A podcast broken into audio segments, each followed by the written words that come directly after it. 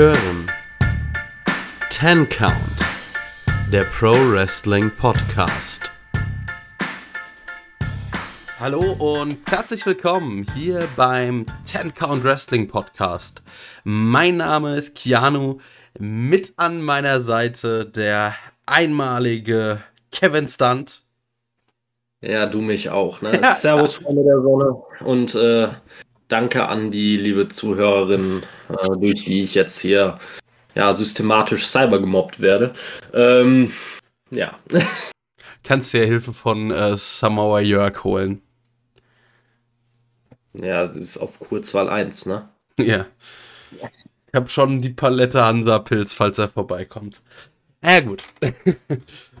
ja, äh, an alle, die sich fragen, was wir da reden, äh, hört euch die letzten Folgen an. Da also nein, wir haben keinen Schlaganfall, falls ihr das jetzt denkt. Nein, haben wir nicht. Wir sind, wir sind auch noch bei klarem Verstand, auch wenn es hier in meinem, ja, ich nenne es mal Büro, wo ich gerade aufnehme, doch schon etwas unangenehm warm ist. Äh, noch sind wir bei klarem Verstand. Also wenn ich anfange zu halluzinieren, wird euch Kevin darauf hinweisen. Apropos hinweisen, bevor wir jetzt äh, über anfangen über Wrestling zu sprechen, äh, noch ein klein bisschen Housekeeping. Ihr könnt uns, ja, hören, eigentlich auf allen gängigen Podcast-Plattformen, in allen Podcatchern und so weiter. Das solltet ihr aber auch gemerkt haben schon, weil ihr hört uns ja. Aber wenn irgendjemand die Plattform vielleicht wechseln möchte, kann er das tun. Uns müsste man eigentlich überall finden. Ja, dann, wenn ihr Lust habt, uns äh, irgendwie zu schreiben, Anmerkungen zu den Sendungen habt, Kritik oder was weiß ich was. Ihr wollt Kevin erzählen, dass Markus Stunt ein toller Wrestler ist, was auch schon einige Nein. gemacht haben. das trägt Früchte. Ähm, das könnt ihr sehr gerne tun. Ihr findet uns als Ten Count Wrestling Podcast bei Facebook und Instagram und als adcount-podcast findet ihr uns auf Twitter. Meldet euch, schreibt uns, wir freuen uns da sehr drüber. Und ja, ähm, vielleicht ganz treue und spitzfindige Hörer müssten sich denken, hä, also erstmal, warum nehmen die montags auf? Ja, AW zerschießt uns so ein bisschen unseren eigentlichen Aufnahmerhythmus, weil, ähm, ja, erst freitagsabends Dynamite und dann hat man vielleicht noch am Wochenende irgendwie ein paar Termine und dann wird das schon kritisch. Deshalb nehmen wir jetzt hier heute Abend auf, also Monday Night 10 Count. Äh, ja. Und ich glaube, ich wollte noch was sagen. Genau, Community Podcast. Geplant ist, dass wir den morgen aufnehmen. Also, wir nehmen jetzt am Montag auf, also dass wir Dienstags aufnehmen und ihr das Mittwochs irgendwann online habt. Das können wir aber leider Gottes noch nicht ganz versprechen. Also es kann sein, dass sich das noch ein bisschen nach hinten schiebt. Vielleicht ist er am Mittwoch schon da, vielleicht dauert es aber auch noch ein paar Tage. Können wir so noch nicht ganz sagen. Ich bin einfach nur heilfroh, wenn AEW Dynamite endlich wieder mittwochs läuft, weil aktuell, es geht mir auf den Sack. Ja, also der Sendeplan ist, also der Sendeplatz generell ist wirklich die Hölle. Gerade, gerade bei mir, ich äh, arbeite am Wochenende meistens. Deswegen ist es für mich dann immer absolut stressig, dann auch irgendwie eine Aufnahme dazwischen zu schieben. Ähm, also für all die Stammhörer, die, äh, die mich mal live erleben wollen, nicht, dass ich eine große Attraktion wäre, aber kommt in den Affen- und Vogelpark Eckenhagen und dann könnt ihr mich schön äh, acht Stunden dabei bewundern, wie ich am Wasserrondell gar nichts tue. ähm, Kevin unterschreibt euch auch eure Markus Stunt T-Shirts. Die unterschreibe ich euch auch gerne gegen ein kleines Trinkgeld ähm, von ungefähr 20 Euro. Normale T-Shirts unterschreibe ich auch gerne umsonst. Also. Apropos Trinkgeld. Das wird nämlich auch noch lustig, wenn äh, so, so Corona möchte, irgendwann ich wieder anfange zu arbeiten oder wieder arbeiten darf als Barkeeper. Da bin ich mal gespannt, wie wir das hier mit dem Aufnehmen machen. Müssen wir uns mal was einfallen lassen, weil AEW ja auch noch Rampage äh, jeden Freitag dann raushaut. Da müssen wir mal gucken, wie wir das machen, ob wir Rampage damit reinnehmen können. Äh, ist natürlich, wäre dann auch die Frage, müssen wir schauen, ob euch das äh, interessiert. Ist dann vielleicht auch ein bisschen davon abhängig, wie Rampage in seiner Form aussehen wird, weil wenn das jetzt wirklich nur eine absolute B-Show ist, kann man das irgendwie im Vorbeigehen mitmachen und muss da nicht ganz spezifisch drauf eingehen. Aber ich denke, jetzt haben wir erstmal genug geschwafelt und wir könnten zum Wrestling kommen. Oder Kevin, willst du noch irgendwas loswerden? Ja, ich habe jetzt kein Bedürfnis, noch weiter um heißen Breit zu reden. Ab dafür. Gut, wir starten mit AEW Dynamite. Und zwar, ich fasse das jetzt direkt mal kurz. Wir starten in das erste Match und das ist ein MMA Rules Cage Fight. Also wir hatten keinen Wrestling-Ring, keinen viereckigen, auch keinen sechseckigen. Wir hatten da ein Oktagon ohne Ringseile und einen Käfig drumrum. Und dann sehen wir erst Wardlow, dann Jake Hager. Es hat mal wieder überhaupt nicht geklappt bei AEW mit dem, ja, Einspielen oder mit dem Ton der Theme-Songs. Man hat irgendwie gefühlt nichts gehört als äh, Zuhörer. Und ja, das Match war aufgebaut. Es sollte drei Runden, a fünf Minuten geben. Und der einz die einzigen Möglichkeiten zu gewinnen wären gewesen K.O., also Knockout, Aufgabe und Referee Stoppage beziehungsweise TKO, also technischer K.O. Und ja, wir sahen Jake Hager gegen Wardlow. Wardlow, der das Match, würde ich mal sagen, sehr dominiert hat. Der, wie ich finde, eine gute Figur gemacht hat. Generell hat mir das Match sehr gut gefallen. Es waren irgendwie, es waren schöne Sequenzen, es wirkte aber, finde ich, nicht zu choreografiert. Also ich finde, das war schon gut gemacht. Und am Ende gewinnt Hager das Ding in der zweiten, Ende der zweiten Runde mit seinem äh, Triangle Arm Choke. Ja, irgendwie fand ich dieses ganze MMA-Ding war ein bisschen blöd gewählt, wenn man sich von Anfang an eine Sackgasse gebuckt hat. Wardlow ist eigentlich äh, derjenige, den man gegen Hager overgehen lassen müsste, weil er ist das jüngere, größere Talent, der bessere Wrestler, der bessere am Mic. Aber mit Jake Hager äh, hat man halt das eigentlich das Einzige, was er an Gimmick hat, ist, außer dass er groß ist, ja, er ist unbesiegt im Octagon. Dafür haben sie es, finde ich, ganz gut gemacht. Kevin, wie hat's dir gefallen? Also ich war hin und her gerissen ein bisschen. Also ich fand, das Match hatte Anlaufschwierigkeiten, ähm, was aber halt auch normal ist durch diesen MMA-Stil. Ähm, kannst du halt nicht von Anfang an go, go, go gehen. Ne? Von daher absolut in Ordnung. Äh, als es dann mal mehr im Laufen war, ähm, hat es für mich auch nicht 100% funktioniert, aber ich fand es besser, als ich es erwartet habe. Also Sachen, die für mich nicht funktioniert haben, war, dass äh, wenn, wenn du, äh, wenn die beiden am Boden waren quasi und einer ganz klar die Oberhand hatte, dass dann nicht durchgezogen wurde, dass dann nicht versucht wurde, den anderen in einen Haltegriff zu nehmen oder den anderen oder weiter auf den anderen einzuschlagen. Da wurde teilweise einfach nochmal ein bisschen gepostet. Da wurde ab und zu einfach nochmal das Ground and Pound wurde so ein bisschen abgebrochen und äh, man stand nochmal auf ohne ersichtlichen Grund und nur damit es halt irgendwo so einen Wechsel geben konnte, dass nicht eine Person quasi Ewigkeiten des Matches dominiert hat, sondern dass der andere auch ein bisschen Showing bekommen hat. Ähm, das hat dem Ganzen, dem Ganzen ein bisschen ja, das Realistische genommen, sage ich mal. Gegen, aber ich finde es ein bisschen schwierig insgesamt. Es ist kein, keine Matchart, die ich nochmal bräuchte, wenn ich ehrlich bin. Und mit Hager als Sieger, ich habe mir nur an den Kopf gefasst. Also es ist, es ist klar, ähm, Hager hat halt nur dieses eine, wie du schon gesagt hast, dieses eine einzige Element, das sein Gimmick ausmacht quasi. Aber ich weiß es nicht. Also ich finde, man hätte hier ganz klar Wardlow overgehen lassen müssen.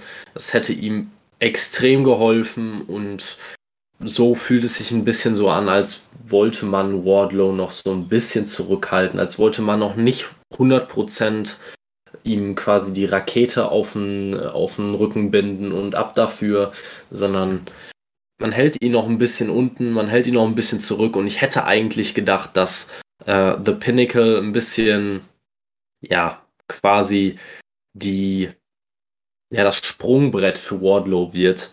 Jetzt bin ich sehr gespannt, wie es da weitergeht. Es wird höchstwahrscheinlich das Rubber-Match geben. Ich brauche es nicht. Ich brauche kein drittes Match der beiden. Ich brauchte schon das zweite Match nicht.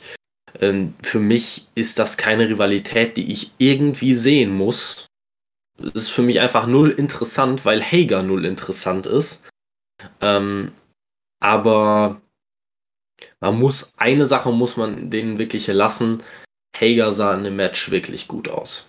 Aber war es das, was man dadurch erreichen möchte? Eigentlich ist Hagers Geschichte im Wrestling ist nahezu, meiner Meinung nach, nahezu auserzählt. Da kannst du nicht mehr viel draus machen. Er wird nicht mehr der künftige World Champion werden. Äh, in Wardlow sehe ich das Potenzial und deswegen war ich ein bisschen enttäuscht, dass es so ausgegangen ist. Ja, vom Match an sich. Es war in Ordnung. Ne? Aber wir, ich habe jetzt auch schon mal vom, vor ein paar Wochen haben wir das, glaube ich, auch schon besprochen.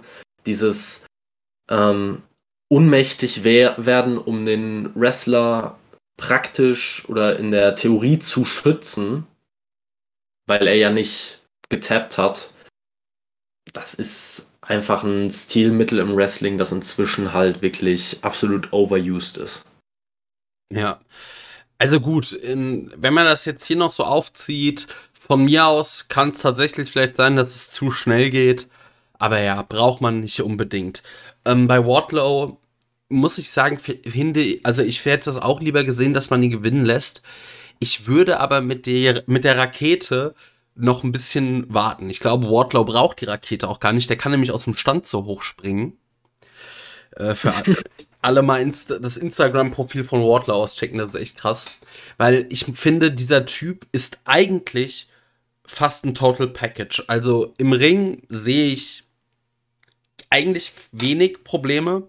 Großartiger Wrestler, kann einen guten Big Man-Stil worken, kann aber auch, aber ist auch sehr agil, schnell, beweglich.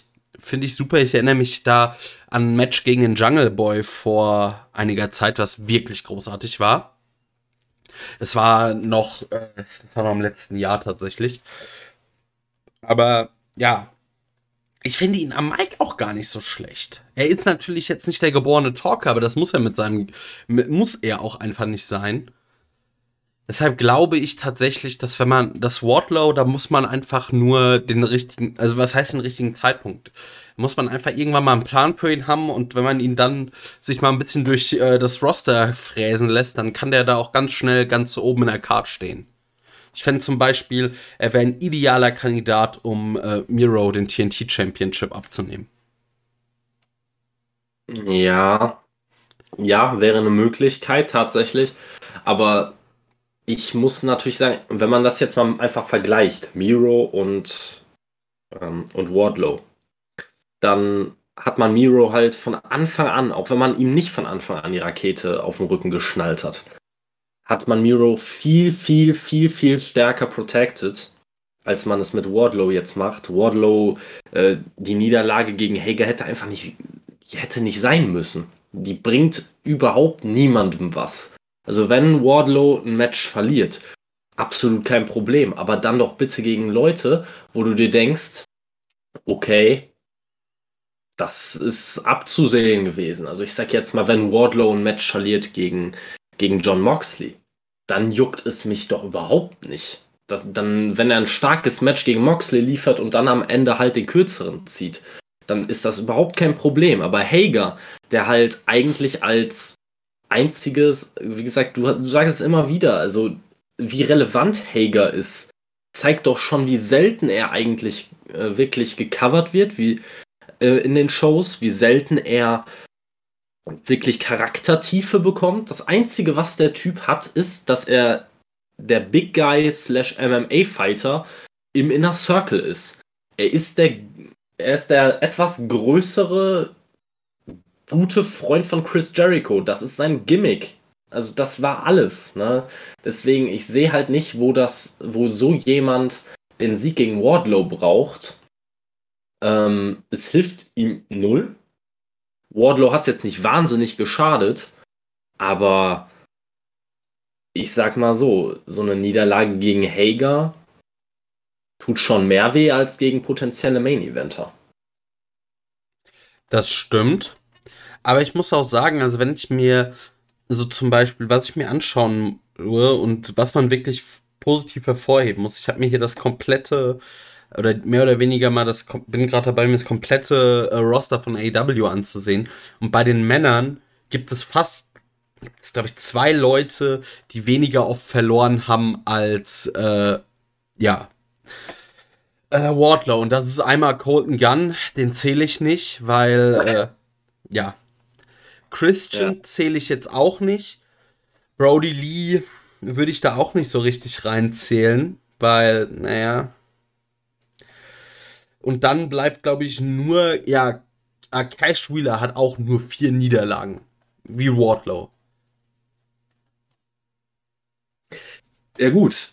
Dass er wenige Niederlagen hat, das ist ja gar nicht die Frage. Also, ähm, ich denke mal, Miro müsste ähnlich wenige Niederlagen haben, wahrscheinlich sogar nee, Miro, weniger. Stimmt, Miro ist nur ungeschlagen. Ich bin aber jetzt, hab mal, also Christian ist auch noch ungeschlagen, aber ich würde jetzt halt eher mal nach Leuten gehen, die wirklich schon am besten seit Anfang an dabei sind.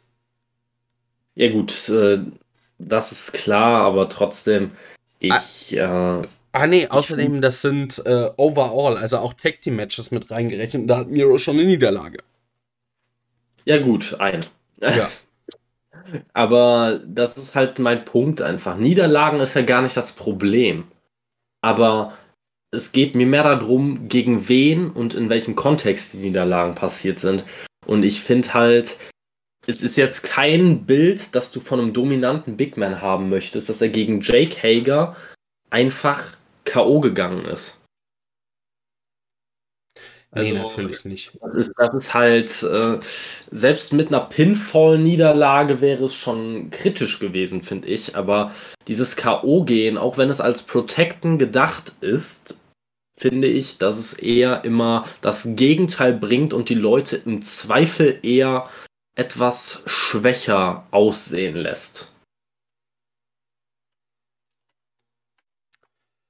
Ja, gebe ich dir recht. Aber ich würde sagen, jetzt, da ist jetzt auch fast alles zugesagt, oder? Also zum Match an sich fällt mir auch sonst nicht viel ein. Äh, Wardlow hat halt ähm, ja das Wrestling besser in das Match reingebracht. Äh, also ich kann mich noch daran erinnern, er hat, glaube ich, äh, ja einmal versucht, eine Art, seinen, ja, ich weiß nicht, wie er ihn nennt, seine F5-Variation da, äh, die zu zeigen, ist nicht durchgegangen. Ähm, er hat, glaube ich, auch einen, ja, so ein ja, Gut-Wrench Suplex gezeigt und, und äh, eine, ja, Running Head Scissors. Ähm, ja, also er hat da schon ein paar äh, ja, Wrestling-Moves reingebracht, die man ansonsten in so einem klassischen MMA-Fight nicht sehen würde. Fand ich gut als Abwechslung. Ähm, von daher, ja, absolut gut. Äh, wie gesagt, ich fand das Match akzeptabel, aber nichts, was ich an sich gebraucht hätte. Ja, das kann man, denke ich, unterschreiben.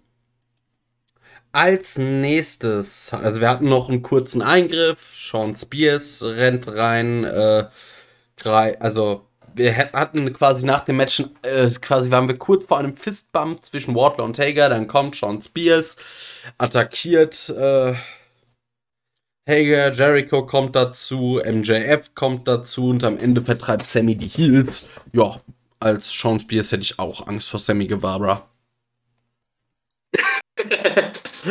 ist die Frage, äh, vor wem hätte man denn als Sean Spears keine Angst? Weil du musst ja eigentlich immer davon ausgehen, dass Tony Khan dir befiehlt, du legst dich jetzt gefälligst für den hin. ich hätte dann vor allem Angst vor Markus Stunt. Dann hätte ich Angst um meine Karriere, ja. Gut, als nächstes hatten wir im Backstage ähm? Naja, ich wollte noch, dazu hätte ich noch gerne ein, zwei Sachen gesagt. Nämlich, so. äh, später kam ja auch MJF, wie gesagt, raus und hat äh, den äh, und hat dabei dann ähm, noch Dean Malenko angegriffen. Stimmt. Dabei. Den habe ich vergessen. Genau. Ähm, der quasi Chris Jericho zur Hilfe kommen wollte. Ich muss ja ehrlich sagen, ich hatte dann einen kurzen Moment darauf gewartet, dass Dean Malenko einfach sich noch mal ein bisschen wehrt. Einfach, ich meine, klar, der Mann, es ist ein alter Mann. Der Mann hat, glaube ich, auch Alzheimer. Parkinson. Ähm, oder Parkinson, ja. Ähm, von daher alles, ähm, ja, alles geschenkt. Also er muss jetzt nicht MJF die Stirn bieten können, aber zumindest mal, dass er nicht einfach nur ähm, ja, nach typischer etwas dämlicher äh, Face-Logik da steht und wartet, bis der Heel ihm ins Gesicht schlägt. Äh, das hätte ich schon erwartet, aber naja. Tja, das war, kam da anders. Ja. Als nächstes hatten wir ein Backstage-Segment. Frankie Kazarian, Eddie Kingston und Penta halten eine Promo, adressieren ihre Gegner, also die Good Brothers und Matt Jackson. Kevin, was haben sie dann gesagt? Ähm, ja, wenn ich das jetzt noch wüsste. Also ich weiß nämlich ehrlich, auch nicht. Ja, es war mehr, es war wieder eine sehr ja, generische Backstage-Promo. Äh, soweit ich mich noch erinnern kann, hat Frankie Kazarian hauptsächlich äh, ist er darauf eingegangen, dass er ähm, die Elite weiterhin jagen wird. Mir gefällt Frankie Kazarian in diesem Elite Hunter Gimmick noch immer sehr, sehr gut, muss ich sagen. Viel, viel interessanter als Frankie Kazarian noch während der SCU-Zeit für mich war. Ähm, Panther spricht kaum Englisch, was jetzt für mich auch keine Überraschung war. Und Eddie Kingston, ähm, ja, also ich kann es gar nicht mehr genau sagen, was er da gesagt hat. War im Prinzip einfach nur noch mal so, ein, so eine klassische Hype-Promo auf das spätere Match. Ähm, hat bei mir jetzt persönlich die Vorfreude auf das Match nicht wesentlich gesteigert, weil ich auf das Match halt, kann ich jetzt schon mal sagen, über das Match an sich werden wir ja später noch reden, null gehypt war. Also wirklich gar nicht. Ich brauchte es null. Deswegen brauchte ich auch diese Promo genau null. Ähm, ja, wie gesagt, Frankie Kazarian, kleines Highlight für mich. Ansonsten kann man da auch, glaube ich, kann man das schnell abhaken. Ja, dann hatten wir Team Tess, auch eine Backstage-Promo, weil wir waren gerade drin. Ähm, ja, es ging irgendwie, also Brian Cage ist gar nicht dabei.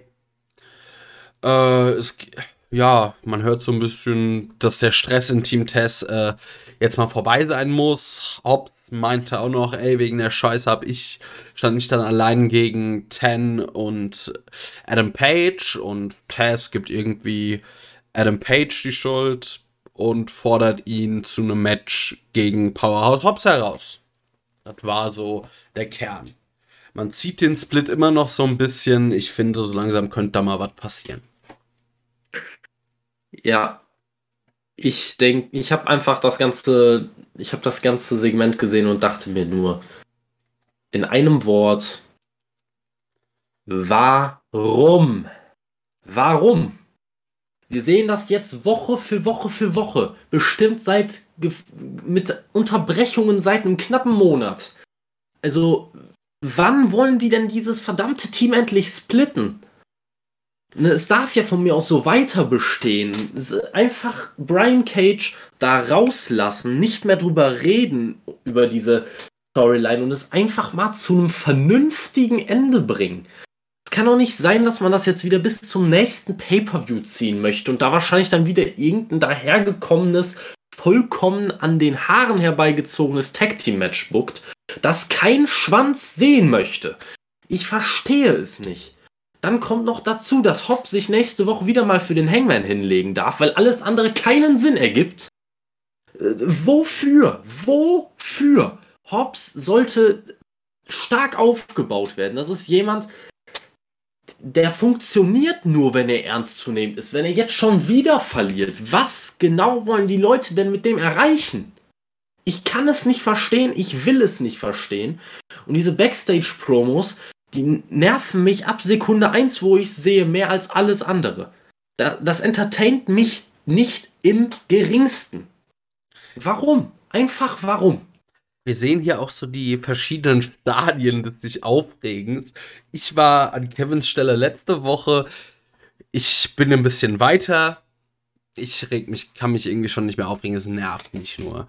Aber ich habe mich auch damit abgefunden. Ich glaube, bevor Dynamite nicht wieder auf Tour geht, also die ganzen Specials im Juli kommen, sehen wir hier noch so ein bisschen weiterhin äh, aufgewärmtes. Und das wusste schon meine Oma. Aufgewärmt schmeckt nur Gulasch.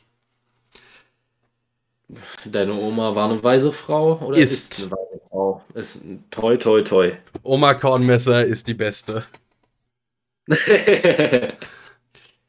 Gut. Dann, ja, gehen wir weiter. Oh, es wird nicht besser, es wird nicht besser. Two-on-One Handicap Match. Scorpio Sky und Ethan Page haben jetzt auch einen Namen. Sie heißen Man of the Year.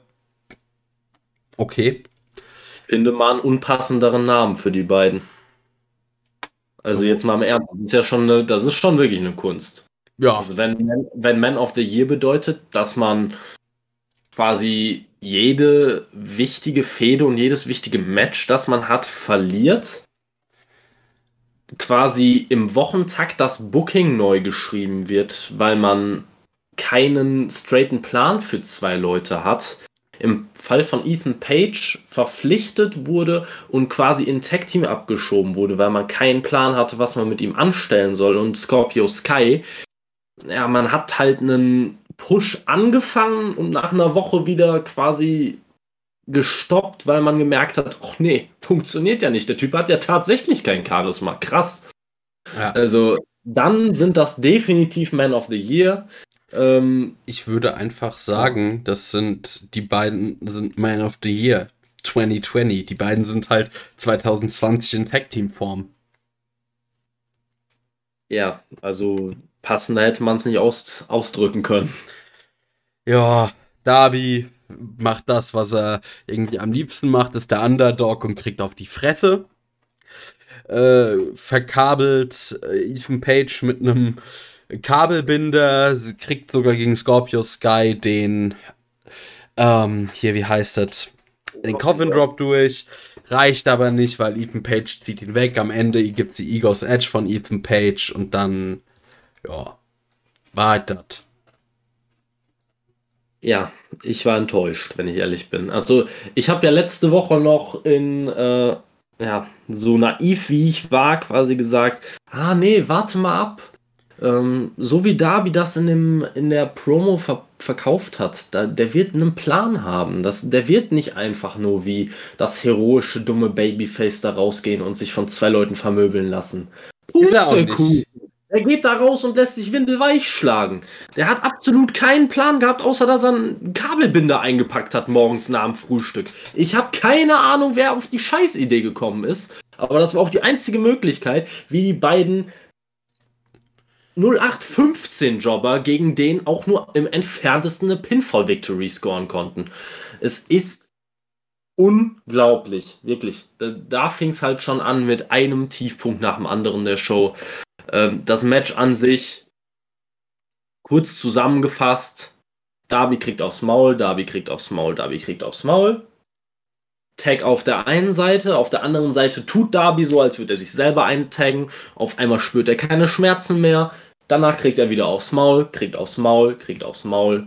Pinfall, fertig. Zwölf Minuten eures Lebens, meines Lebens, die ihr nie wieder zurückbekommt. Keine Ahnung brauchte ich nicht. Ich hatte mir mehr erwartet. Ich hatte erwartet, dass es irgendeinen bestimmten Moment gibt im Match, wo ich, nie, wo ich irgendwie überrascht werde. Es gab keinen Moment, wo ich überrascht wurde. Also beispielsweise de, an dem Moment, wo äh, Darby mit dem, ähm, ja, mit dem Kabelbinder die Beine von Ethan Page zusammengebunden hat und der sich dann quasi aus dem Ring gerollt hat, glaube ich.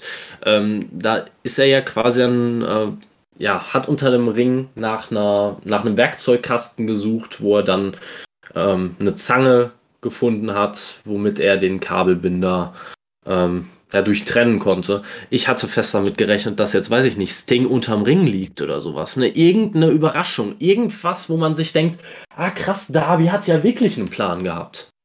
Nö, Darby war einfach nur blöd. Ja. Strich runter, kein Bock mehr über die Scheiße zu reden. So, dann kommen wir direkt zum, zum nächsten Match. Ich denke, dass du es oder dir es nicht gefallen haben wird. Ich fand es lustig. Orange Cassidy mit den Best Friends und Chris Statlander gegen Cesar Benoni mit den Wingman. Also kurz mal vorweg, das ist eigentlich, hat das in, bei Dynamite nichts zu suchen. Das ist sowas, sowas ist doch ideal für Dark. Da kannst du mal ein bisschen was Lustiges machen, auch mal ein bisschen Story erzählen und kannst den Jobber von Orange Cassidy wegsquashen lassen. Ja, also das, das, war auch mein erster Gedanke. Ich habe mir gedacht, die Paarung ist für mich keine Dynamite-Paarung, wobei man sagen muss, ich finde es ja in Ordnung, wenn man Orange Cassidy einen Sieg gibt, auch einen schnellen Sieg gegen einen Jobber, auch bei Dynamite von mir aus. Aber ich hätte da, glaube ich, Cesar Bononi hätte ich nicht genommen. Von diesem gesamten Stable, da hätte sich gefühlt jeder andere mehr angeboten als Cesar Bononi. Aber natürlich äh, bringt Orange Cassidy einen Sieg gegen Cesar Bononi mehr als einen Sieg gegen Peter Avalon. Ja. Also ich fand tatsächlich, also wir hatten immer wieder so, ja, Cesar Bononi, der natürlich überlegen ist, äh, wirft Orange Cassidy aus dem Ring und die Wingman, keine Ahnung, machen, also äh, irgendwie versuchen Orange Cassidy die, ha die Haare zu machen, besprühen ihn mit so, naja, nicht Selbstbräune, aber halt so so Tan-Spray, dass sie ein bisschen aussehen, äh, dass er ein bisschen aussieht wie Donald Trump und hin und her. Aber was ich mal gut fand, Orange Cassidy ist in einem Stable. Und wenn er gegen Heels in einem Stable antritt, die dann eingreifen, dann kommt das Stable einfach mal zur Hilfe. Ich fand es auch sehr lustig, wie Peter Avalon sehr viel Angst vor Chris Statlander hatte. By the way, die würde ich auch gern, die würde ich gern mal wieder in einem Dynamite-Match sehen. Ja, komplette Zustimmung. Chris Statlander hätte ich gerne ähm, relativ regelmäßig bei Dynamite gesehen und nicht nur als Sidekick. Ähm, ich muss sagen, genau das ist der Punkt, der mir an dem Match ein bisschen, der mich ein bisschen aufgeregt hat.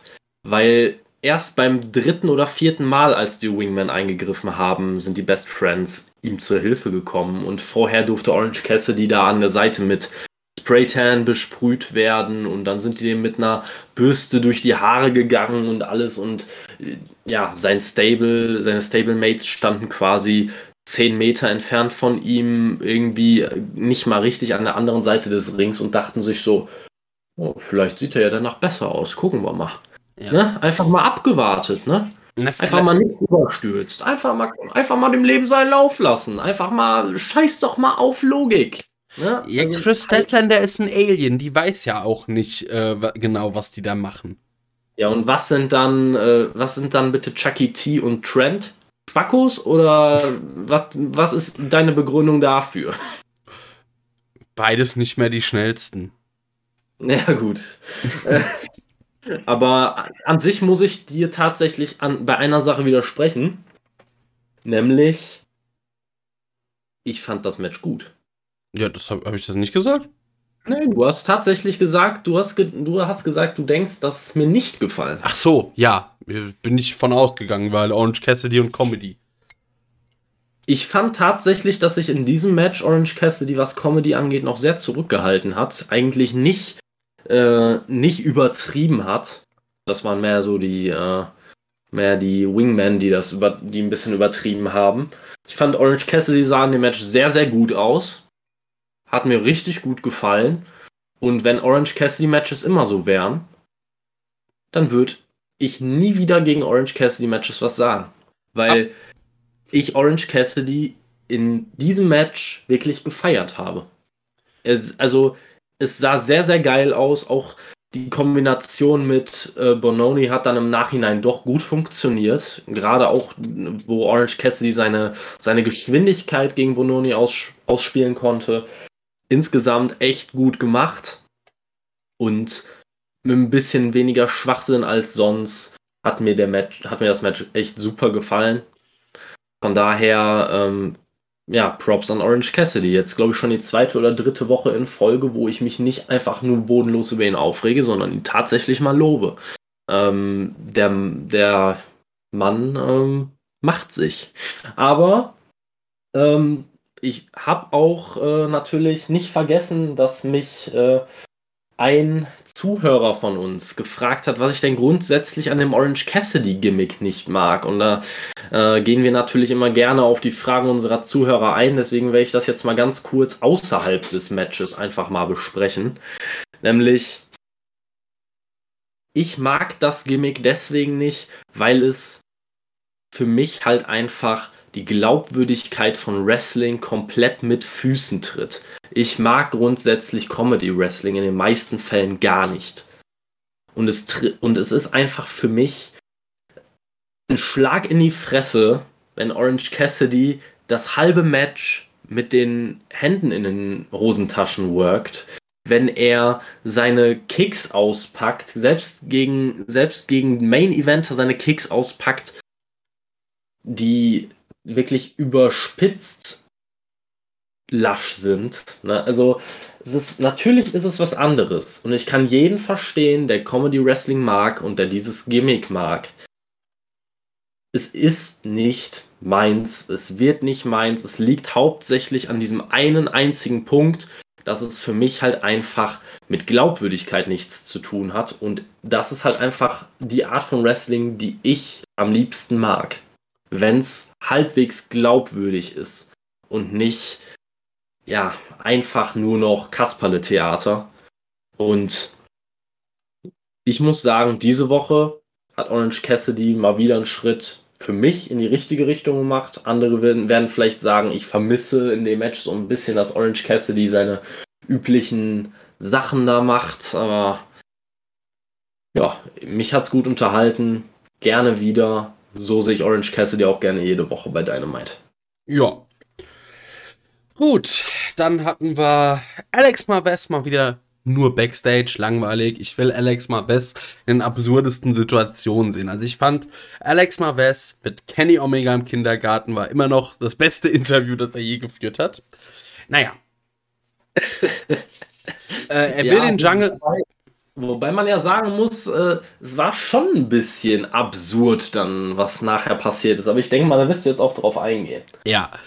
Also, Alex Marves will den Jungle Boy interviewen und auf einmal kommt ein ja, Golfkart angefahren mit Don Callis, Kenny Omega und Michael Nakazawa. Also, meine Güte. Wenn du dich über Mark, also dein Markus Stunt ist äh, mein, ist für mich Nakazawa. Also, da, da habe ich Go Away, die ist äh, nicht in Worte zu fassen. Naja. Äh, kein Baby. Was? Magst du kein Babyöl? Oder was? Äh, nicht wenn, äh, nicht mit, nicht in der Kombination mit Michael Nakazawa. Okay, ja gut, das ist Geschmackssache. Ah, Kevin. Ich äh, äußere mich dazu nicht. oh Gott. Naja, auf jeden Fall, äh, Alex Maves will den Jungle Boy interviewen. Und ja, dann kommt Kenny Omega mit Entourage, weil Kenny Omega kann auch irgendwie nichts mehr alleine.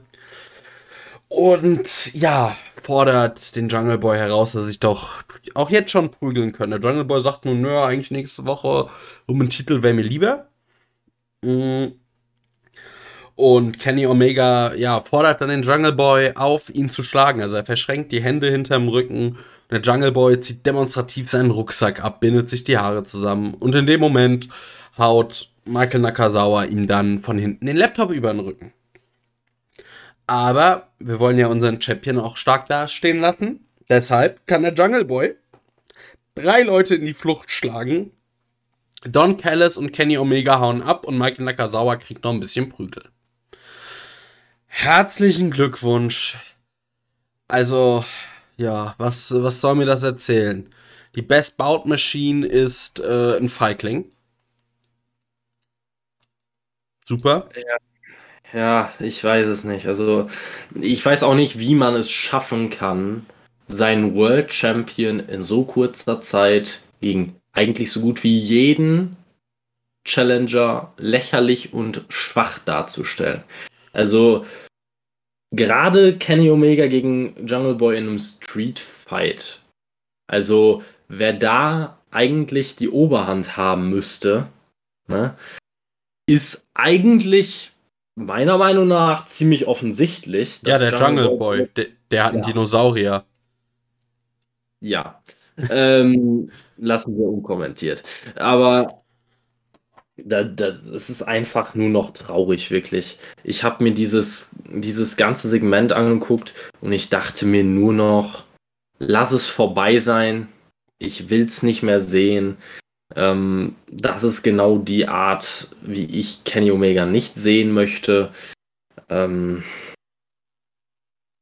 ja, also ich hoffe einfach, dass es nach dem Match der beiden besser wird. Aber Kenny Omega, das ist schon wirklich man muss sich ja einfach mal auf der Zunge zergehen lassen. Der Mann ist nicht nur AEW World Champion. Hier wird der World Champion von AEW, Impact Wrestling und AAA wie ein Feigling und ein unfähiger Volltrottel dargestellt, der sich von Michael Nakazawa beschützen lassen muss, weil er es ansonsten nicht mit einem 170 Pfund Jungle Boy aufnehmen kann in einem Street Fight das heißt so viel auf einmal. Also ich, ich habe keine Worte dafür. Also wer das gebuckt hat, den musst du eigentlich hochkant rausschmeißen. Ich befürchte nur leider, dass Tony Khan sich nicht selber entlassen kann. Oder Aber, Kenny Omega. Ja, oder so. Also bei dem wundert mich ja sowieso nichts mehr, nachdem er ja eigentlich schon über anderthalb Jahre lang die Women's Division gegen die Wand gefahren hat und nicht gemerkt hat, dass er noch immer im Vorwärtsgang war. Also. Noch ein Stück, noch ein Stück, noch ein Stück. Noch ein Stück. Ja, ja, wir, quasi, weiß ich nicht. Wir nehmen einfach das gute Booking und schieben es woanders hin. Keine Ahnung. Ähm, ich krieg langsam Kopfschmerzen. Ich weiß nicht, ob es den anderen auch so geht, aber ich glaube langsam, ich halluziniere. Ähm, aua. Das ist mein Abschlusswort zu dem Ganzen. Ich, ich will ja nicht sagen, ich sag's schon seit Wochen, aber ich sag's ja schon seit Wochen. Ähm, ja, da muss ich dir tatsächlich diese Woche, muss ich da die Hand drauf geben und sagen, du hast es schon äh, deutlich früher kommen sehen als ich. Ja. Dann haben wir wieder Alex, Alex Marvez. Äh, diesmal ist er bei Matt Hardy und dann geht es irgendwie um Christian und Christian kommt und Christian wird in so ein Zwinger-Käfig-Ding gesperrt und äh, ja, Hardy will ihm einen Check äh, geben, dass er das, äh, dass seine Karriere beendet und dann geht's irgendwie, ja. Also wir kriegen ein Match zwischen den beiden. So viel kann man dazu sagen. Ich vermute mal, es wird irgendwie Career versus Career oder es wird um die Karriere von Christian gehen und er wird das Ding gewinnen, weil also Christian ja immerhin im Vergleich zu Matt Hardy noch irgendwie im Ring äh, was kann. Ist, ja, genau. Also, das ist, ähm, das war mal wieder aus der Rubrik Dinge, die kein Schwanz jemals in diesem Leben auf Gottes grüner Erde jemals gebraucht hätte. Oder auch nur ansatzweise feiern kann. Ja. Ich sag's jede Woche aufs Neue. Wenn du einen Haufen Kacke schön verpackst, Schleife drum, kannst du auch von mir aus mit Parfüm besprühen. Es bleibt ein Haufen Scheiße. Also, ich weiß nicht, was sie erwarten. Das Match der beiden wird maximal unterdurchschnittlich. Die Promos gehen mir von Woche zu Woche auf den Sack, weil Matt Hardys Nummer 1 Thema ist Geld, Geld, Geld, Geld, Geld, Geld, Geld, Geld, Geld, Geld, Geld, Geld, Geld, Geld, Geld. Wir haben irgendwie, vielleicht schaut Tony Khan auch einfach zu viel SpongeBob. Das merke ich irgendwie beim Durchgehen dieser Folge. Ja, ich weiß, ich weiß es wirklich nicht. Also, ähm, ich weiß, Vince McMahon hat damals den Million Dollar Man äh, ja, kreiert, um quasi sein Gimmick, das er gerne verkörpert hätte im Wrestling, zu bucken. Vielleicht hat Tony Khan sich gedacht, das gleiche mache ich jetzt mit Big Money Matt und er halluziniert gerade nur ein bisschen. Ich weiß es nicht.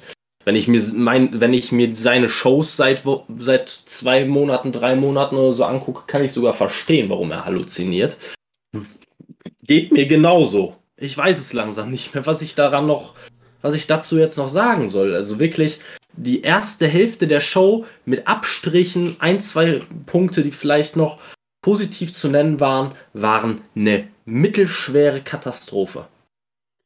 Ja, Und Christian Cage war natürlich auch wieder ein super Wortspiel. 1A, Tony. Ja, also ich finde, ja, Wardlow gegen Hager war bisher noch das Beste, weil das ist die einzige, auch eigentlich die einzige Fehde, die aktuell bei Dynamite man irgendwie sieht, die nicht komplett ausgelutscht ist. Die zwar sich schon lange zieht, aber die noch irgendwie interessant ist. Aber alles andere ist halt wirklich so. Scheiße, irgendwie, ich wollte, man hat gekocht und die Portion sollte eigentlich äh, irgendwie für ein paar Leute mehr reichen oder sollte irgendwie für noch eine Mahlzeit reichen. Ah, ich streck das ein bisschen, bisschen warm halten, keine Ahnung. So der Klassiker, bisschen Sahne, Schluck Weißwein und hoffen, dass es irgendwie schmeckt. Nee, es schmeckt nicht mehr. Das ist also Sahne und Weißwein, da bist du wahrscheinlich ein besserer Koch als Tony Khan, weil das, was der dabei geschüttet hat, das ist mehr so, ja. geht, glaube ich, ein bisschen, ein bisschen mehr so in Richtung Diät, Cola und Dünger oder so. Ja, also so ein bisschen Wasser, bisschen Wasser rein. Schmeckt keiner. Ich habe keine Ahnung, wirklich. Gut, machen wir weiter, ja. bevor du mir hier verzweifelst. Wir, passt wir kamen zu einem Tag Team Match. Cody Rhodes mit Brock Anderson.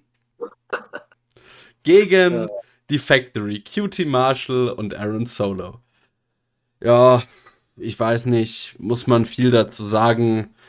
Am Ende gewinnt äh, ja, Anderson gegen Solo mit einem Jackknife-Cover. Ganz ehrlich, ich hätte gern gesehen, wie er ein Spinebuster auspackt. Oder zumindest irgendein Finisher und das Ding nicht mit so einem halben Einroller gewinnt. Auch wenn er den quasi technisch gut gemacht hat.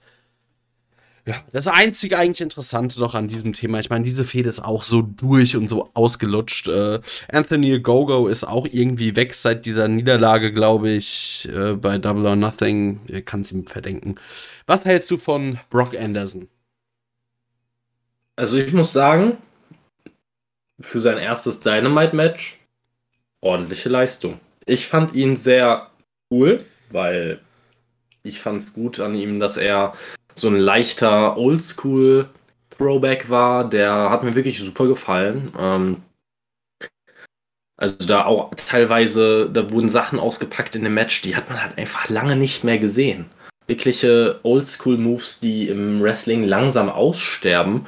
Und nicht nur von Brock Anderson, auch von Cody. Cody hat so eine Oldschool ähm, Flying Head Scissors gezeigt, die ähm, die im Wrestling eigentlich so gut gar nicht mehr gezeigt wird. Man kennt nur noch diesen standardmäßigen Hurricane Runner.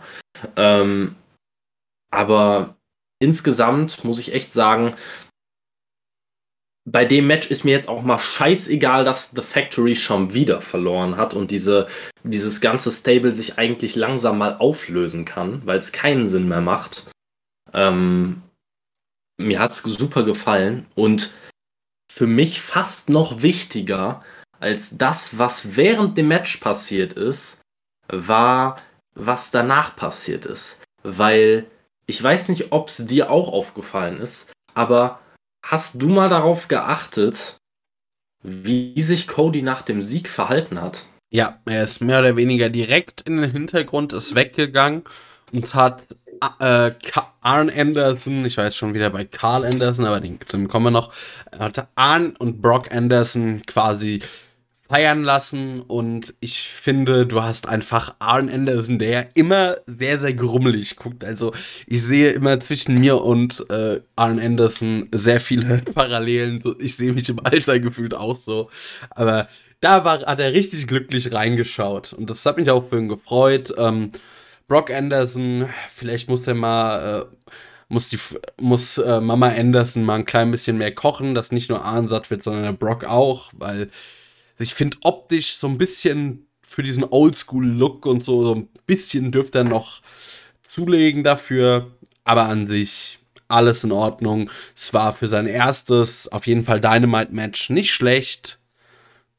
Der Junge, äh, aus dem kann was werden, aber ich finde, da muss er noch ein bisschen, ich sag mal, ein bisschen in die Muckibude. Ja, das, das würde ich definitiv sagen. Also, was äh, du letzte Woche gesagt hast, dass er breitschultriger ist als Cody, das äh, hat sich dann ohne äh, Klamotten schnell relativiert. Äh, ja. Er, also, er war jetzt nicht katastrophal schlecht in Shape. Da habe ich schon Schlimmeres gesehen und auch mit seinem. Äh, auch er bringt ein ordentliches Kampfgewicht mit, er ist glaubwürdig. Das ist für mich die Hauptsache erstmal in erster Linie. Ähm, aber ich finde das, was du gerade, du hast wieder bei Cody, hast du, glaube ich, die, exakt die Sache nicht genannt, die mir aufgefallen ist. Ich weiß nicht, ob, ob ich da zu viel rein interpretiert habe, aber Cody ist nicht einfach nur weggegangen und hat quasi die beiden einfach im Ring feiern lassen, um denen das Spotlight zu geben, sondern später wurde nochmal auf Cody geschwenkt, der vom Gesichtsausdruck für mich so ein bisschen, ja, quasi reingeschaut hat, als wäre er etwas neidisch oder etwas angepisst, dass er nicht den Pinfall äh, holen durfte gegen The Factory. Und ich hatte so, mein, wirklich meine erste Reaktion war, haben die uns die letzten Wochen dauerhaft geworkt und Cody ist eigentlich schon so knapp von einem Heel-Turn. Weil wir regen uns jetzt seit Wochen über die Cody Ego-Nummer auf. Im Internet ist das Ding so präsent wie lange nicht mehr. Und es wird einem, es wurde ja einem beim letzten Pay-Per-View wirklich aufs Auge gedrückt, ohne Ende, dass man es gar nicht mehr übersehen konnte. Na? Jetzt frage ich mich wirklich, war das alles gewollt wurden wir geworkt und haben es einfach nur nicht gemerkt, damit Cody einen wahnsinns Heel-Turn hinlegen kann, weil es kam mir schon sehr verdächtig vor, nach, es kam mir schon extrem nach Foreshadowing vor. Und falls, es kann natürlich sein, dass ich komplett daneben liege und in zwei, drei Monaten ist Cody noch immer nicht geturnt. Aber falls es so kommen sollte, dann werde ich mich an diesen Moment zurückerinnern und mir denken, ich habe es damals schon geahnt. Ja, also, nee, das ist mir tatsächlich nicht aufgefallen. Ich habe aber auch jegliche Hoffnung für einen Cody Heel-Turn aufgegeben, weil für mich war der Moment, als er gegen Darby Allen den TNT-Titel verloren hat und dann quasi Darby gratuliert. In dem Moment hätte er turnen sollen. Das wäre ideal gewesen. Hat er nicht. Deshalb, also ich glaube, Cody geht da den John Cena-Weg. Wir werden es sehen. Wenn auf jeden Fall, äh, ja, deine hier, ich nenne es mal Galileo Mysteries äh, Prediction eintritt, dann Respekt. ja, ich werde ich werd, äh, werd mich dran erinnern, falls es so kommt. Ich glaube tatsächlich nicht, dass Cody ähm, quasi ein Face for Life wird bei AEW. Ähm, ich finde, dafür ist er einfach auch in der Vergangenheit schon zu oft ein genialer Heal gewesen. Das wird sich AEW auf Dauer nicht entgehen lassen, ihn auch mal als Heal einzusetzen, gerade in einer großen Fehde. Ähm, wäre auch quasi dann die perfekte Begründung, ähm, um ihn dann vielleicht mal wirklich wieder in ein World Title Match zu stecken und einfach zu sagen, ja, ich bin jetzt ein Heal, ich scheiß einfach jetzt auf Regeln und ich bin eh EVP, von daher kann ich mich jetzt auch ins World Title Match bucken. Alle Leute werden ihn hassen. Egal wer gegen ihn als Face antritt, wird unfassbar bejubelt werden. Was will man mehr? Ja. Gut, dann sahen wir als nächstes Jake Roberts und Lance Archer. Und Lance Archer hat irgendwie eilig, hat Kopfweh, muss mal Pippi machen, ich weiß es nicht. Rennt da so rum und sagt, äh, ja, The Murderhawk Monster geht die Geduld aus und Archer rennt brüllend weg mit I gotta go. Ja, ähm, was soll man sagen? Ne? Sowas kann funktionieren wenn der Wrestler vernünftig aufgebaut ist und legitim erscheint. Allerdings hat Archer halt erst vor ein paar Wochen, oder war es letzte Woche, ich weiß es gar nicht mehr, gerade mal ein Squash-Match gewonnen und hat davor gefühlt jede wichtige Fehde verloren, die er hatte. Ja, also Lance Archer hat unter, um es mal einfach, um mal meine Diagnose zu nennen, Lance Archer hat ADS. Aufbaudefizitsyndrom. ähm, es ist einfach, du kannst einem Lance Archer kannst du eigentlich egal wen als Manager an die Seite stellen. Du kannst ihm auch einen Chris Jericho an die Seite stellen und es wird trotzdem schwierig für Jericho, den langfristig over zu kriegen. Also es ist. Es gibt Gründe, warum Lance Archer bei New Japan nie über den Status eines maximal Mitkader hinausgekommen ist. Und das war noch die Zeit, in der er eigentlich am prominentesten eingesetzt wurde in seiner Karriere. Ne? Lance Archer oder wie man ihn bei der WWE auch fancy genannt hat, Vance Archer, ne? war bei der WWE ja eigentlich auch nur dabei, weil er groß ist, wenn man mal ehrlich ist. Also deswegen, ja. ähm, ich sehe da kein Potenzial mehr. Ich reg mich auch nicht darüber auf, dass es halt einfach mit ihm nicht funktionieren will, weil es für mich halt nicht so ein riesiger Verlust ist, wie es vielleicht einige andere sehen. Aber es nimmt halt jede Woche TV-Zeit weg, gerade in Zeiten, wo es noch keinen Rampage gibt. Regt man, reg ich mich persönlich über so kleine Snippets für Leute, die halt keine Rolle spielen, schon eher auf, als dass es mich irgendwie freut. Ja, ich weiß nicht, ich finde halt sowas könnte man sich einfach sparen und gibt dafür irgendwie, hau noch, hau noch ein bisschen was für die Women's Division raus, weil da kommen wir ja gleich wieder zu, dass es auch echt immer das Gleiche, so kann da halt auch nichts wachsen, so keine Ahnung, gibt na Chris Statlander, na Nyla Rose, na Ty Conti, die Liste ist lang mit guten Frauen, gib irgendwem ein Match und spar dir den Mist. Dann kamen wir zu etwas, auf das ich sehr, sehr gespannt war. JR setzt sich hin und spricht mit Andrade El Idolo. Ja, äh, Andrade sagt, ja, hier sind äh, Stars, aber ich bin Superstar und ich will eine Titelchance. Das Ganze wirklich aber in katastrophalem Englisch. Also das Englisch war so schlecht, dass man es untertitelt hat. Da habe ich mir gedacht, da hätte man auch auf Spanisch reden lassen können. Besser, ja. Ja. Mm, aber allein so dieser Heal-Move so reinkommen, ich will ein Titelmatch, also ich denke, das ist schon so eine leichte Heal-Positionierung, gefällt mir. Und Andrade hat einfach den Look. Der hat den Look von einem Superstar. Ja, keine Frage. Also, das äh, ist für mich nicht mal in Frage zu stellen. Der Mann sieht aus wie, äh, wie eine Million Dollar. Also, jetzt mal im ja. Ernst. Das, äh, er redet nun nicht wie eine Million Dollar. Er sollte einfach nicht reden. Er sollte wirklich nicht reden. Das Problem ist halt einfach, und das wurde ja in dem Interview auch äh, thematisiert, seine Managerin ist Vicky Guerrero. Und das ist tatsächlich ein Problem. Weil Vicky Guerrero einfach, seitdem sie bei AEW ist, nicht funktioniert. Funktioniert nicht im geringsten. Und sie hat ja quasi schon sein Debüt im Alleingang verschissen.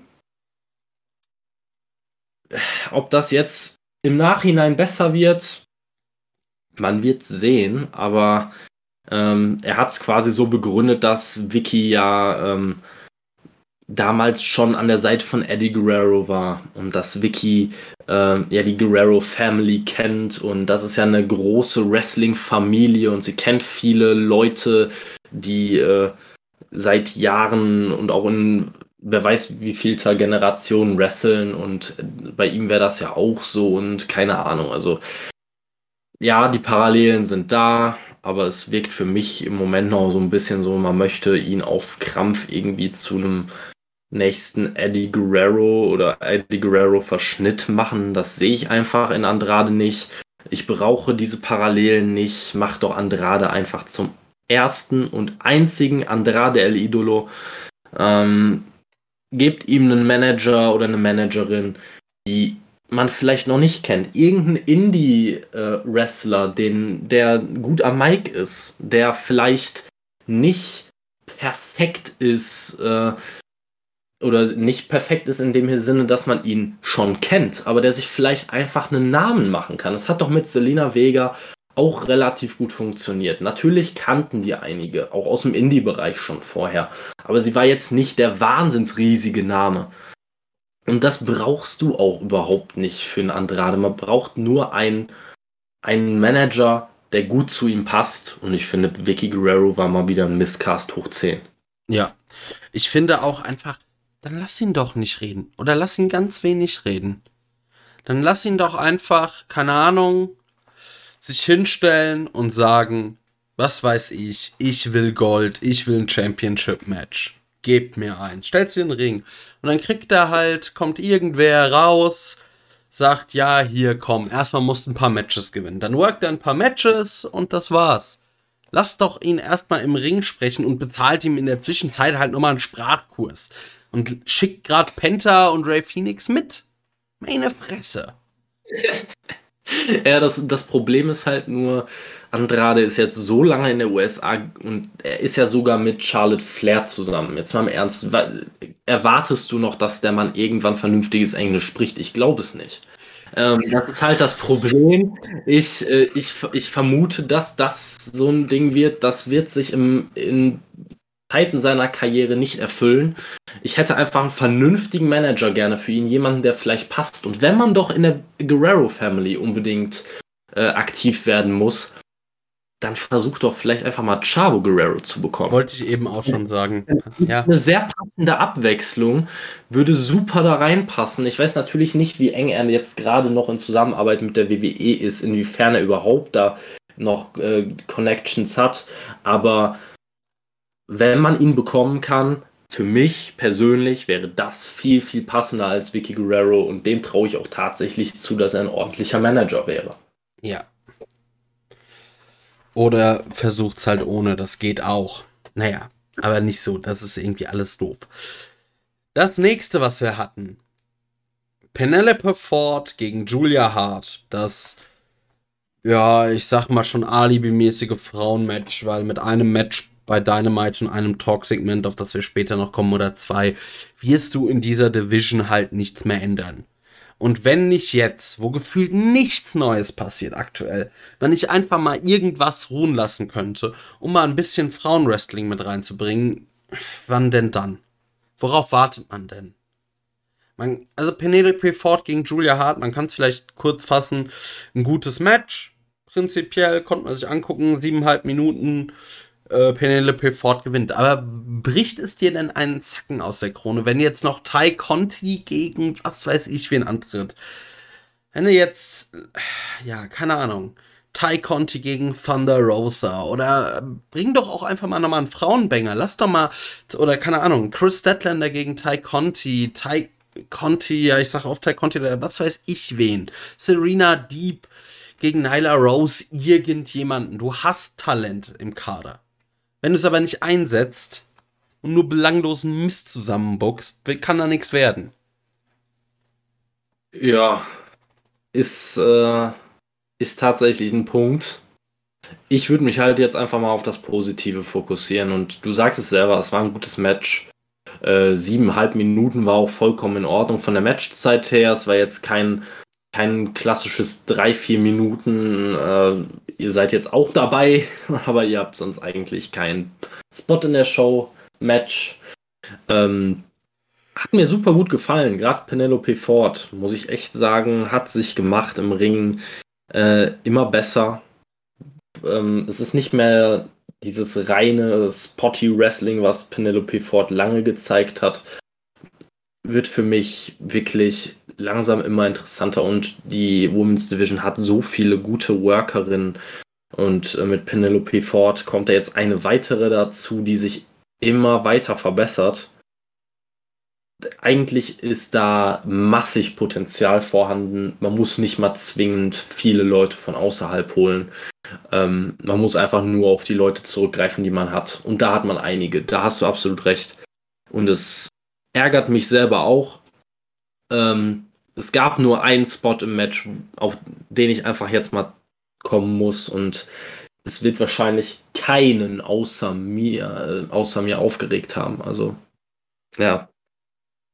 Es war ähm, ein Spot, ich glaube, es war erst Julia Hart, die in der Ringecke stand und Penelope Ford wollte dann quasi so ein Cartwheel oder eher ja, Handstandüberschlag in den Clothesline zeigen, der so langsam war, dass er keinerlei extra Impact bringt, nur dadurch, dass man das zeigt. Ne?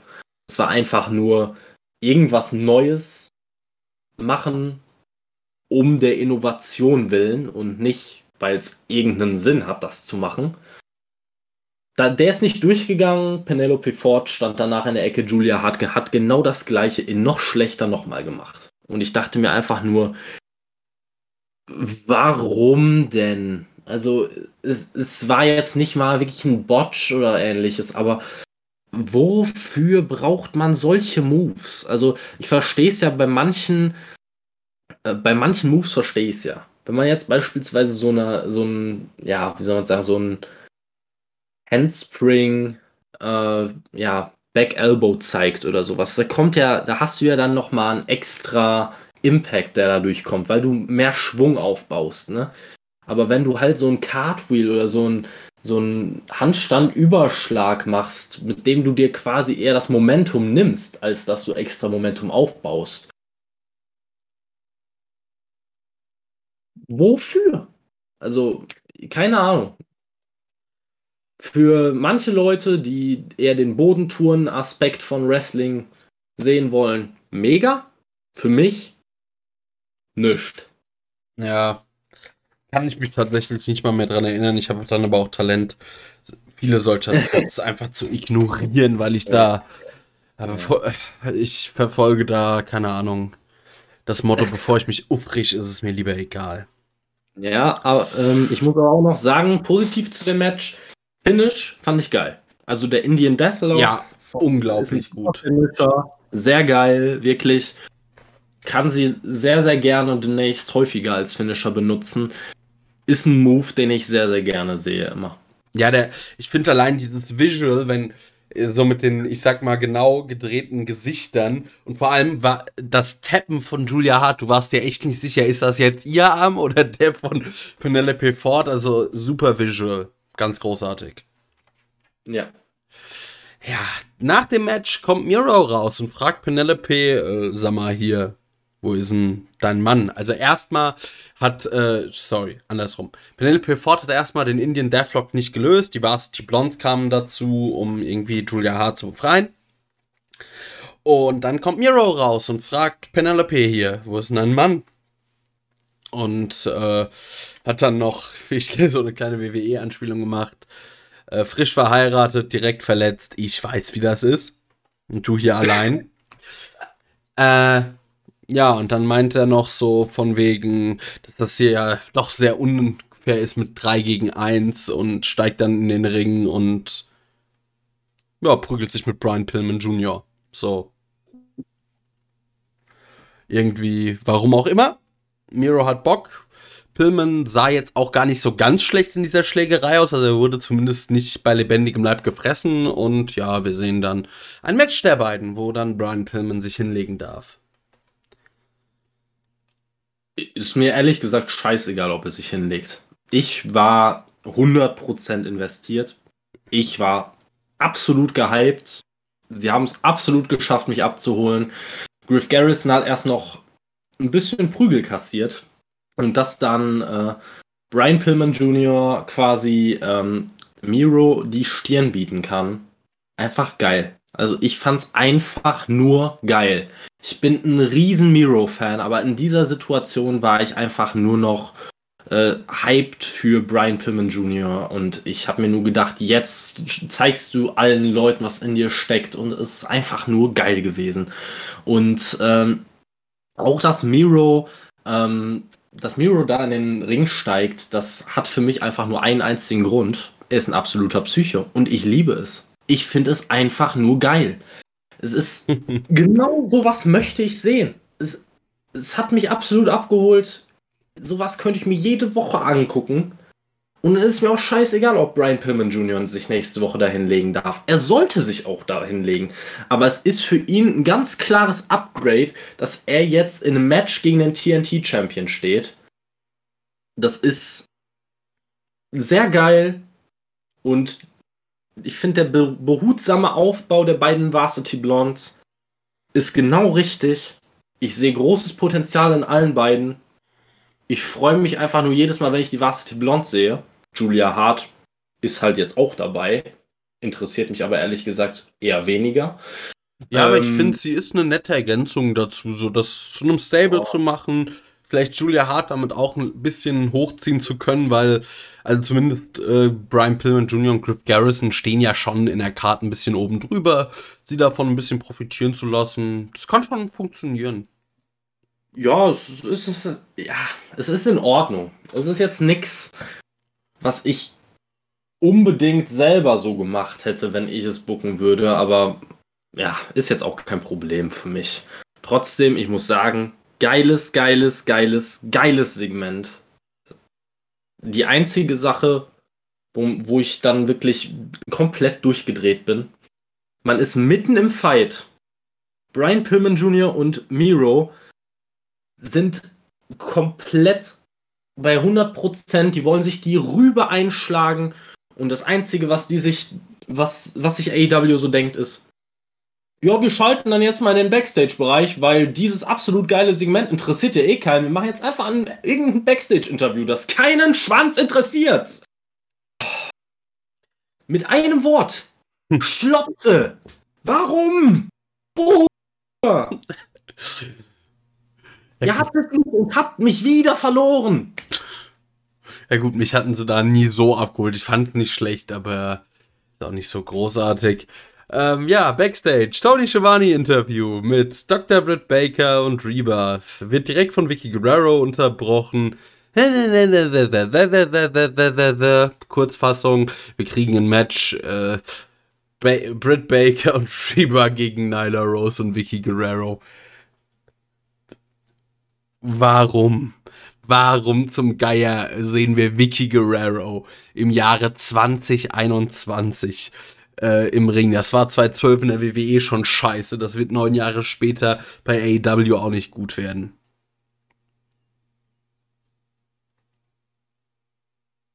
Kevin, lebst du noch?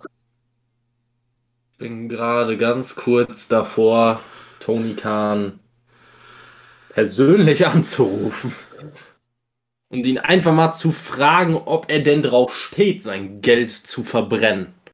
Also, ich verstehe es nicht. Also wirklich. Man hat dieses letzte Segment einfach gekillt, damit man in zwei Wochen oder so, oder in einer Woche, ich glaube, es waren in zwei Wochen oder so, ein vollkommen unnötiges Women's Tag Team Match an, ankündigen kann, mit Vicky Guerrero und Reba. Ich habe fertig. Ich, ich sag's mit Giovanni Trapattoni, ich habe fertig. Was erlaube kann. Ist immer verletzt. Also die Sendungstitel kommen hier gerade äh, raus wie noch was. Was erlaube kann, ist auch gut.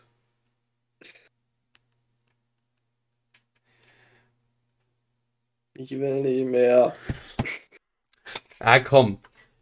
Dann kommen wir zu was Gutem. Und zwar dem Videoeinspieler von Proud and Powerful und FTA, weil das Ding, was einfach einfach mal nochmal beide Teams so zeigt, so ein bisschen die Unterschiede aufzeigt. Wirklich etwas, was man bei AW selten hat. Top produziert, super gemacht. Richtig, richtig geiles Ding, hohe Qualität. Hat mich direkt auf dieses Match gehypt. Fand ich geil. Da muss ich einfach mal loben, das Highlight der Show. Das Beste in dieser Dynamite-Ausgabe. Punkt. Ja, ich fand's halt es war ein ordentliches Videopaket. Ich war allerdings auf das Match halt ohnehin schon gehypt. Deswegen, also es war für mich eher nochmal in a nutshell, was ich an diesem Match so geil finde. Oder so geil daran finde, dass dieses Match stattfinden wird. Ich brauchte es jetzt, ich brauchte jetzt nicht persönlich nochmal darauf gehypt werden, aber die Leute, die es noch nicht waren, bei denen kann ich mir vorstellen, das wird Wunder bewirkt haben. Also deswegen absolut bei allen Kritikpunkten in dieser Show, das war wirklich ein gutes äh, Videopaket. Ja. Dann noch was, wo man vielleicht doch so langsam in die richtige Richtung gefunden hat. Jade Cargill mit äh, ihr Manager, der mittlerweile Smart Mark Sterling heißt, was ich tatsächlich sehr, sehr lustig finde.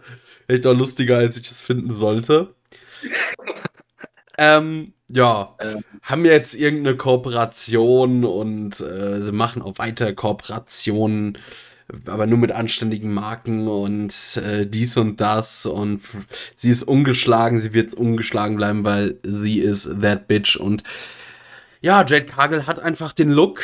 Ich hoffe, dass sie in der Zeit, wo man sie aktuell nicht im Ring sieht, weiter an ihren Innenring-Fähigkeiten arbeitet und wenn sie, ich sag mal, Fortschritte macht wie viele andere Frauen bei AEW, die, ich sag mal, als sie ankamen, noch nicht so ganz das Gelbe vom Ei waren, aber sich doch stark gesteigert haben, dann sehe ich da richtig Potenzial. Weil sie hat halt einfach, sie hat den Look, sie sieht nach, sowas von nach Superstar aus. Ganz ehrlich, ich kam mir gerade so, ich könnte mir jetzt nicht mal sie als Sprachrohr, aber sie mit Andrade in irgendeiner Form von Stable, Tag Team, irgendwas, das könnte ich mir richtig gut vorstellen du zweimal einfach Leute hast, die nach Geld und nach Superstar aussehen.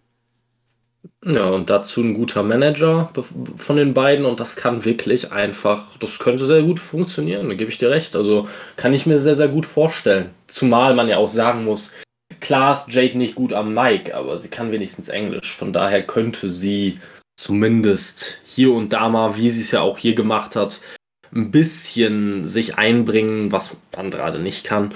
Aber naja, auf jeden Fall äh, das mit Smart Mark Sterling, ähm, da habe ich tatsächlich erst ein paar Tage vorher auf dem Instagram-Account von ihm äh, gesehen, dass er ein Indie-Wrestler ist, was ich vorher gar nicht wusste. Der halt äh, da schon sich Smart Mark Sterling genannt hat.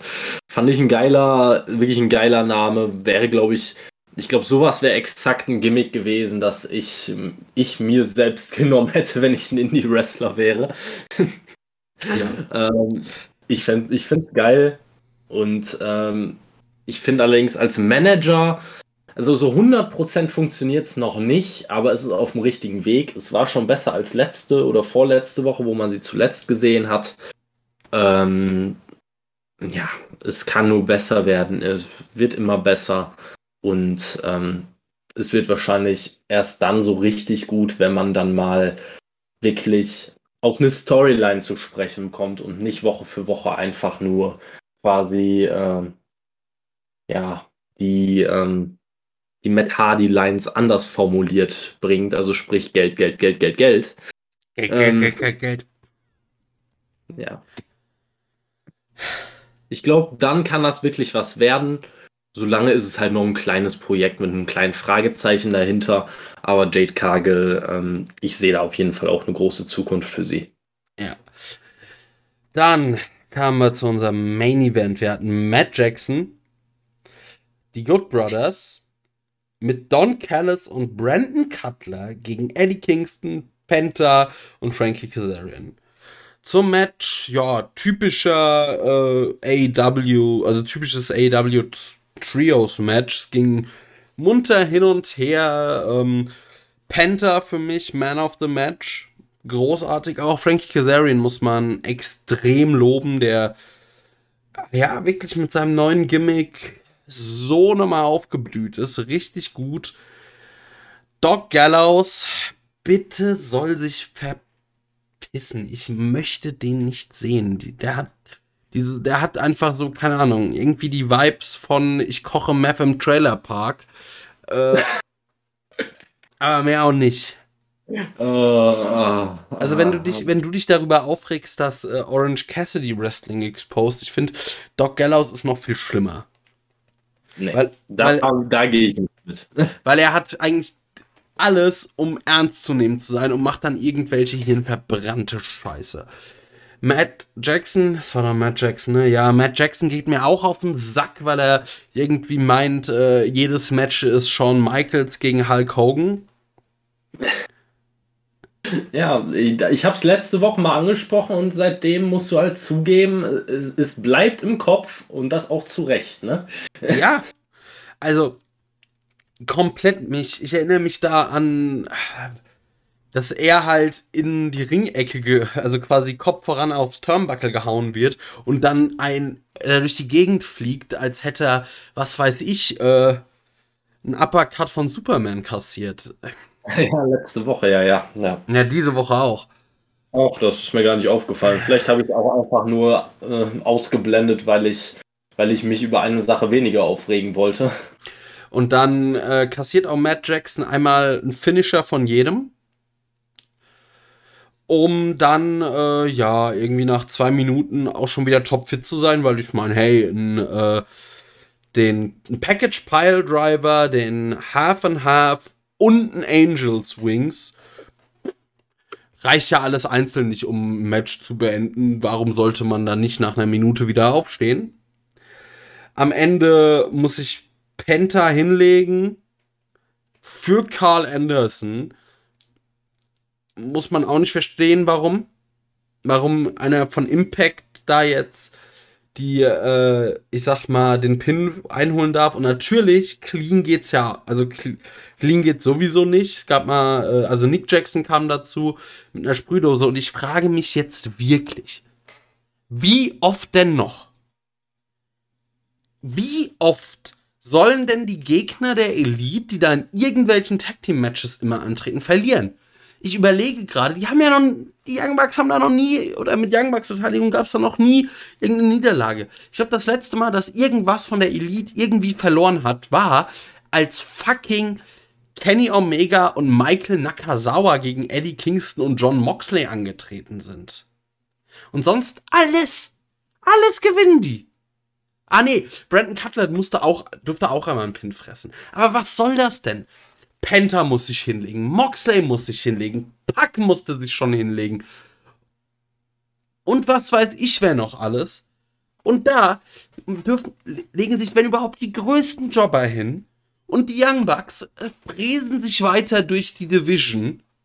Einfach nur, um, glaube ich, ewig lang Champion sein zu können, weil es ja niemanden mehr gibt, der auch nur ansatzweise dazu aufgebaut werden kann. Weil es wird ja schon jeder 85 Mal besiegt in jeder Kombination. Es regt mich einfach nur auf. Es ist langweilig, es ist vorhersehbar, es ist nichts Neues. Das Healwork der Young Bucks ist kein Healwork, das ist einfach nur eine Frechheit, weil das einfach eine Katastrophe, weil das einfach langweilig ist und das hat nichts mit einem guten Healwork zu tun, das ist einfach nur GP ziehen also weißt du, wenn ich halt, wenn ich mich halt gegen Kenny Omega in den Ring stelle und, und nichts auf die Reihe krieg, weil ich keine, weil ich kein Worker bin, dann werde ich auch ausgebuht, wenn ich eh schon am besten in Heal bin. Und mich 20 Minuten wie ein Clown dabei aufführe. Also das ist doch kein gutes Heal-Work. Ja, wie gesagt, mir gefällt es auch nicht. Ich, äh, ich fand es vor ein paar Wochen noch akzeptabler. Aber mit jeder Woche, wo genau solche Matches stattfinden, mit genau solchen Ausgängen, die für mich überhaupt keinen Sinn haben. Also man muss sich ja eigentlich bei jedem, eigentlich bei jedem Match muss man sich nur fragen, aus welchem Grund, beziehungsweise welchen Sinn hat es, dass die Person oder das Team so gewonnen hat, wie es gewonnen hat. Hilft es ihnen ja oder nein?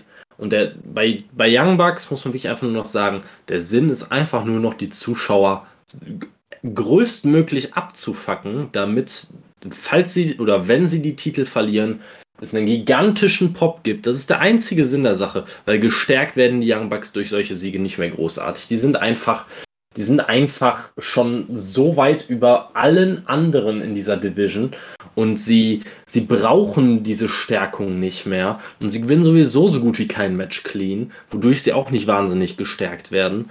Also, ne, also ich denke noch immer, dass Santana und Ortiz diejenigen sind, von, bei denen ich mir am ehesten und am besten vorstellen kann, dass sie den Bucks die Titel abnehmen. Es würde definitiv Zeit und es würde mich für Santana und Ortiz extrem freuen. Sie hätten auch eine schöne Background-Story mit den Bucks und es passt super eigentlich. Deswegen, für mich ist da ein klarer Weg vorgeebnet. Man muss ihn halt jetzt nur gehen, aber ich möchte die Bugs auf dem Weg dahin nicht Woche für Woche für Woche für Woche jeden und wirklich, wenn ich jeden sage, meine ich jeden in diesem Roster wie den letzten Hans aussehen lassen.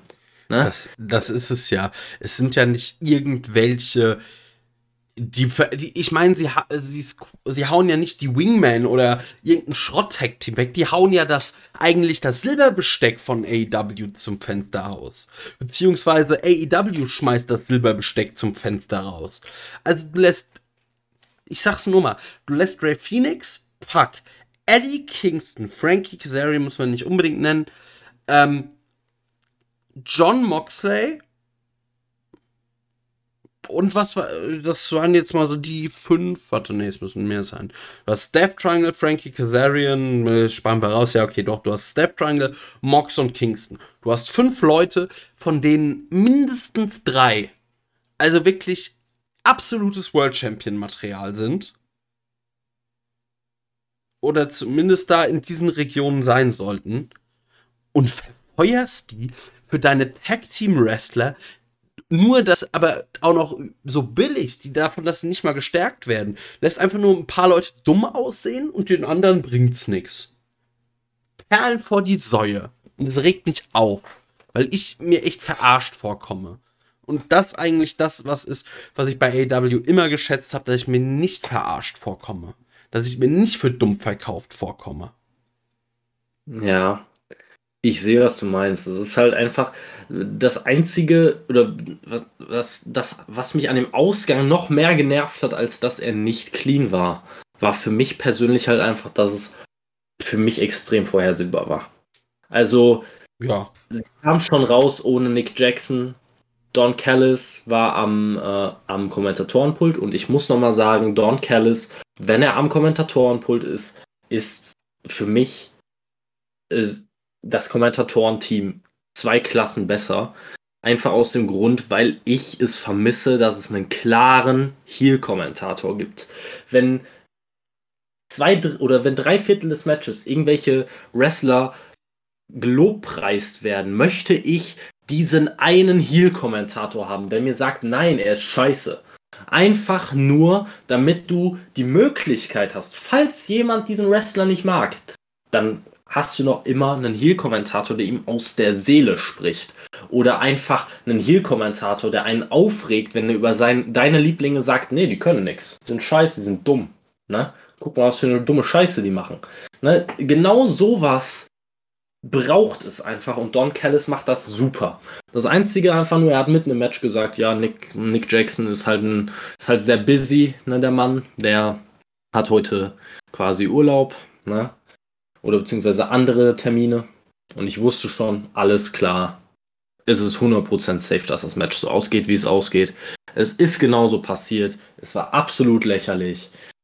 Ähm, jetzt muss ich gerade nochmal überlegen. Ah ja, du hast noch äh, gesagt, dass es dich gestört hat, weil Carl Anderson den Pin ein, äh, eingefahren hat.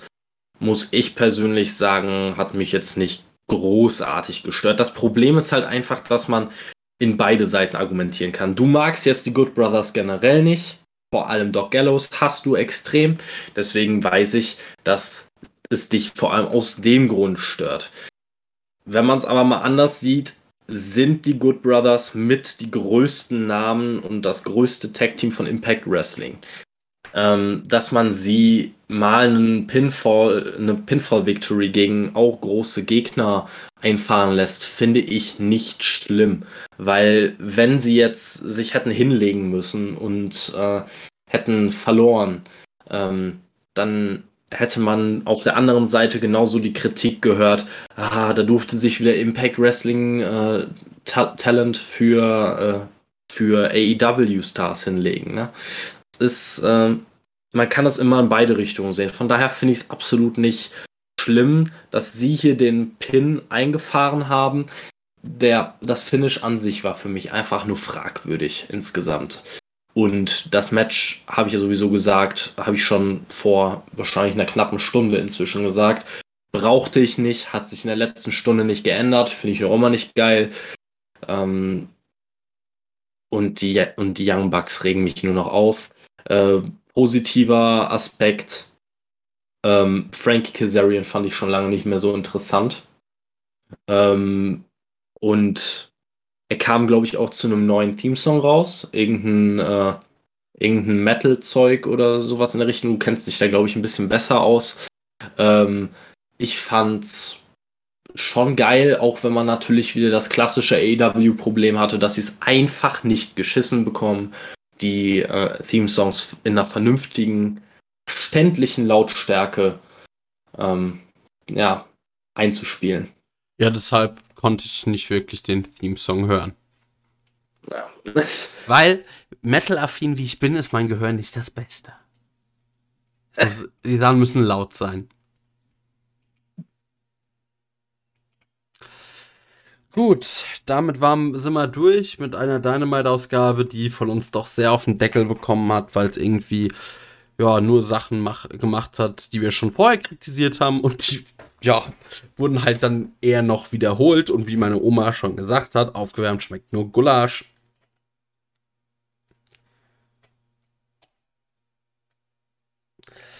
Gut, Kevin, sollen wir weitermachen im Text? Ja, würde ich sagen. Gut. Und zwar wollten wir einmal kurz nochmal über, über AEW sprechen. Und zwar hat AEW eine Stadionshow angekündigt, aber jetzt nicht irgendwo, nicht in Florida, in Georgia oder sonst irgendwo in den Südstaaten, was man ja so als, ja, ich würde es mal als die Wahlheimat von AEW bezeichnen, weil man wandelt ja schon in vielen Dingen etwas oder ein bisschen auf den Spuren der WCW und äh, der Crockett Promotion, also klassisches Südstaaten-Wrestling. Nein man kündigt ein Stadion-Event, eine Dynamite-Ausgabe an in New York. Und für alle, die das vielleicht so nicht wissen, also New York ist zum einen, wenn ihr in, einer anderen Wrestling-Promotion hört, dass irgendwie über New York gesprochen wird, und das klingt aber eher so fast, als würde man über eine Wrestling-Promotion sprechen, dann ist New York ein Synonym für WWE, weil das ist so das vielleicht einen kurzen Exkurs. Wrestling bis in die 80er hinein war sehr territorial in den USA, für die, die es nicht wissen. Also jede Promotion hatte so ihr Standardgebiet. Und bei der WWE war das eben im Nordosten der USA, vor allem New York. Und man muss da auch dazu sagen, es ist ein Wagnis, weil selbst die WCW zu besten Zeiten sich, hat sich nie wirklich in New York und Umgebung durchsetzen können, hatte dort nie Erfolge, hat es auch also direkt, nicht mal direkt in New York nie versucht, weil New York ist ein auch sehr eigenwilliges Publikum, aber auch in der Umgebung, also im Norden hatte man da nie Erfolge. Da geht AEW ein bisschen ein Wagnis ein, kann das, ist natürlich auch schon ja, eine kleine Kriegserklärung an die WWE. Und Tony Khan hat sich ja auch geäußert, dass er mittlerweile sowas von wegen, er sieht WWE als eine Konkurrenz an oder sieht sich in einem Wettbewerb mit der WWE. Bin ich mal sehr gespannt, wo das noch so hinführt. Weil das, man kann sich halt sehr blamieren, wenn man dann irgendwie im Stadion in äh, New York auftreten will und dann irgendwie das Ding nur halb voll kriegt. Oder kann halt einen krachenden Erfolg feiern, wenn man in New York im WWE-Stammterritorium vor 20.000 Leuten ein richtiges Spektakel abbrennt. Ja, klar, es ist ein Wagnis, aber ich sag mal, wenn wir jetzt einfach mal 20.000 als Maßstab nehmen, dann traue ich AEW das auch zu. Also, ich traue es AEW zu, 20.000 Leute anzulocken ähm, gerade, klar, es ist ein, eher ein WWE-Territorium. Oder was heißt eher, es ist das WWE-Territorium. Aber ich denke, dass sich das Ganze schon in den letzten Jahren und eigentlich in den letzten Jahrzehnten immer ein bisschen mehr aufgebrochen hat. Also ähm, korrigiere mich, wenn ich falsch liege, aber ich meine, Ring of Honor und New Japan haben ja auch schon eine gemeinsame ähm, Madison Square Garden Show in äh, New York gebracht, die auch äh, gut und schnell ausverkauft war. Und deswegen sehe ich halt jetzt kein großes Problem darin, dass auch AEW da durchaus Erfolge feiern könnte. Ähm, gerade da die Leute relativ ausgehungert sind nach der, äh, oder was heißt nach der Pandemie, äh, nach dem harten Lockdown und so weiter. Beziehungsweise den gab es ja in den USA in der Form jetzt nicht so stark, aber nach diesem ganzen, nach diesem ganzen Corona-Geplänkel quasi, ähm, endlich wieder ins Stadion gehen zu können, ohne Probleme ähm, und sich das anzuschauen. Ich denke, da werden einige Leute sich finden, äh, finden lassen, um das Stadion vernünftig zu füllen. Und ich sehe da jetzt kein wahnsinnig großes Risiko. Nee, also wenn ein bisschen Image-Ding. also man muss ja mal sagen, das Ganze ist ja vor allem, da geht es um Image und Prestige. Ja, in erster Linie auf jeden Fall. Also ich muss ein bisschen sagen, jetzt mal um mal ein bisschen von dem Thema abzuschweifen. Ich finde es nicht zwingend gut, dass AEW sich so offen auf einen Kampf, auf einen Krieg mit der WWE einlässt. Dafür ist die WWE noch zu groß, hat noch zu viele finanzielle Möglichkeiten. Ähm, und das könnte schwer in die Hose gehen, wenn WWE anfängt, wichtige Talents von AEW abzuwerben, weil das Geld dafür hat die WWE. Und ob jeder dann so prinzipientreu ist und sagt, nein, ich möchte aber unbedingt lieber ein bisschen mehr kreative Freiheit haben, anstatt zwei Millionen im Jahr weniger zu, äh, mehr zu verdienen. Ich wage es zu bezweifeln. Na? Deswegen,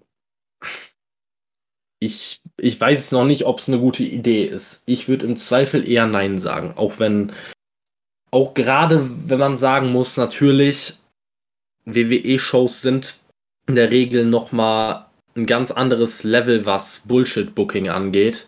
Aber was AEW sich in den letzten Wochen und Monaten leistet, ist jetzt auch nicht zwingend äh, pures Gold. Deswegen gerade jetzt vielleicht nicht gerade der beste Zeitpunkt, solche Aussagen zu tätigen.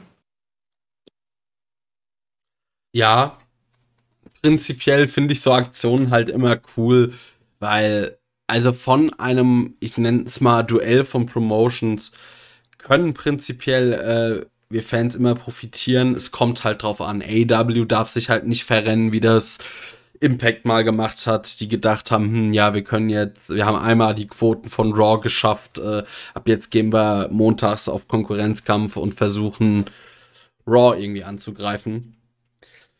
Ähm, Deshalb, prinzipiell finde ich es cool, aber man muss halt, ja, sie müssen aufpassen, dass man jetzt nicht irgendwie dafür sorgt, dass WWE einem äh, einfach, ich sag mal, aus, aus Frust die Talents wegkauft. So nach dem Motto, ihr wollt äh, uns gefährlich werden, wir kaufen euch jetzt einfach jegliches Talent weg, was wir kriegen können und damit habt ihr verloren. Ja. Muss man mal schauen. Das war ja aber auch jetzt eigentlich nur so ein kurzer Exkurs, wo das hingeht, werden wir dann sehen. Und ich würde sagen, wir kommen zum letzten Teil unserer kleinen Familiensendung, oder? Ja, würde ich auch mal sagen. Und zwar wurden wir von einem Hörer, Grüße an den René. Das war doch der René. Ich will mich jetzt hier nicht blamiert haben. Ich bin mir ziemlich sicher, dass der René war doch. Sonst grüße ich auch äh, so die anderen, ich nenne es mal, sehr aktiven Member unserer Ten Count Army, nämlich die Alice und den Marco. Die hören das hier nämlich bestimmt auch alle drei.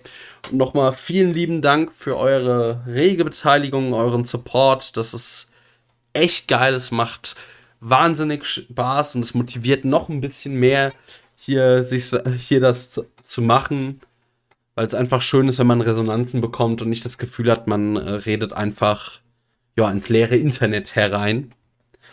Deshalb, das ist echt super. Nochmal vielen Dank da an Themen, also an alle, die uns auch Themen schicken und so weiter oder Fragen. Wir versuchen die immer zu beantworten, beziehungsweise wir beantworten sie eigentlich immer. Kann je nachdem halt mal ein wenig dauern. Wenn das jetzt, ich sag mal, langfristige Geschichten sind, für die man ein bisschen planen muss, dann kann das ein bisschen länger dauern. Aber kleinere Hörerfragen oder irgendwie sowas nehmen wir natürlich immer mit rein. Hat Kevin ja auch schon gemacht. Und zwar, Kevin, was wurden wir denn gefragt? Ja, und zwar wurden wir vor eine sehr, sehr schwierige Entscheidung äh, gestellt. Wir sollten nämlich mal unsere Top 5 Wrestler und unsere Top 5 Finisher nennen. Und ähm, ich kann schon mal sagen, wir haben hier quasi vor der äh, Aufnahme beide ein bisschen an unseren Listen getüftelt.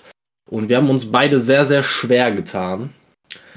Ähm, ja, also man muss natürlich bei sowas immer sagen, es ist ein bisschen schwierig, das äh, allgemein zu schreiben, weil wenn man wenn man jetzt beispielsweise eine Liste von äh, seinen Top 5 Wrestlern oder seinen Lieblingswrestlern ähm, aufschreibt, dann hat das Ganze immer ein bisschen äh, Recency Bias. Ähm, also diejenigen oder die Wrestler, die man halt aktiv am ehesten verfolgt, in unserem Fall wahrscheinlich am ehesten AEW-Wrestler, die werden im Zweifel besser wegkommen als aktuelle äh, WWE-Talente, auch wenn da einige bei sind, die äh, wir vielleicht wirklich mögen, aber wir, wir, verfolgen es halt einfach nicht so regelmäßig und so äh, genau und deswegen ist das immer ein bisschen schwierig. Man fühlt sich immer so ein bisschen so, als würde man den Leuten nicht 100% gerecht. Ähm, und fünf Wrestler zu nennen, ist sowieso eine, eine Höllenaufgabe. Ja, ich habe mich tatsächlich bei den Finishern noch ein bisschen fast schwerer getan. Es ist beides hart. Es ist beides, werden mir nach dieser Sendung noch ungefähr 38 Moves einfallen, die ich irgendwie in diese Liste gerne gesteckt hätte. Und genauso noch 28 Wrestler. Aber wir haben uns halt auf fünf beschränkt. Ich würde dieses Format jetzt einfach mal Five Count taufen.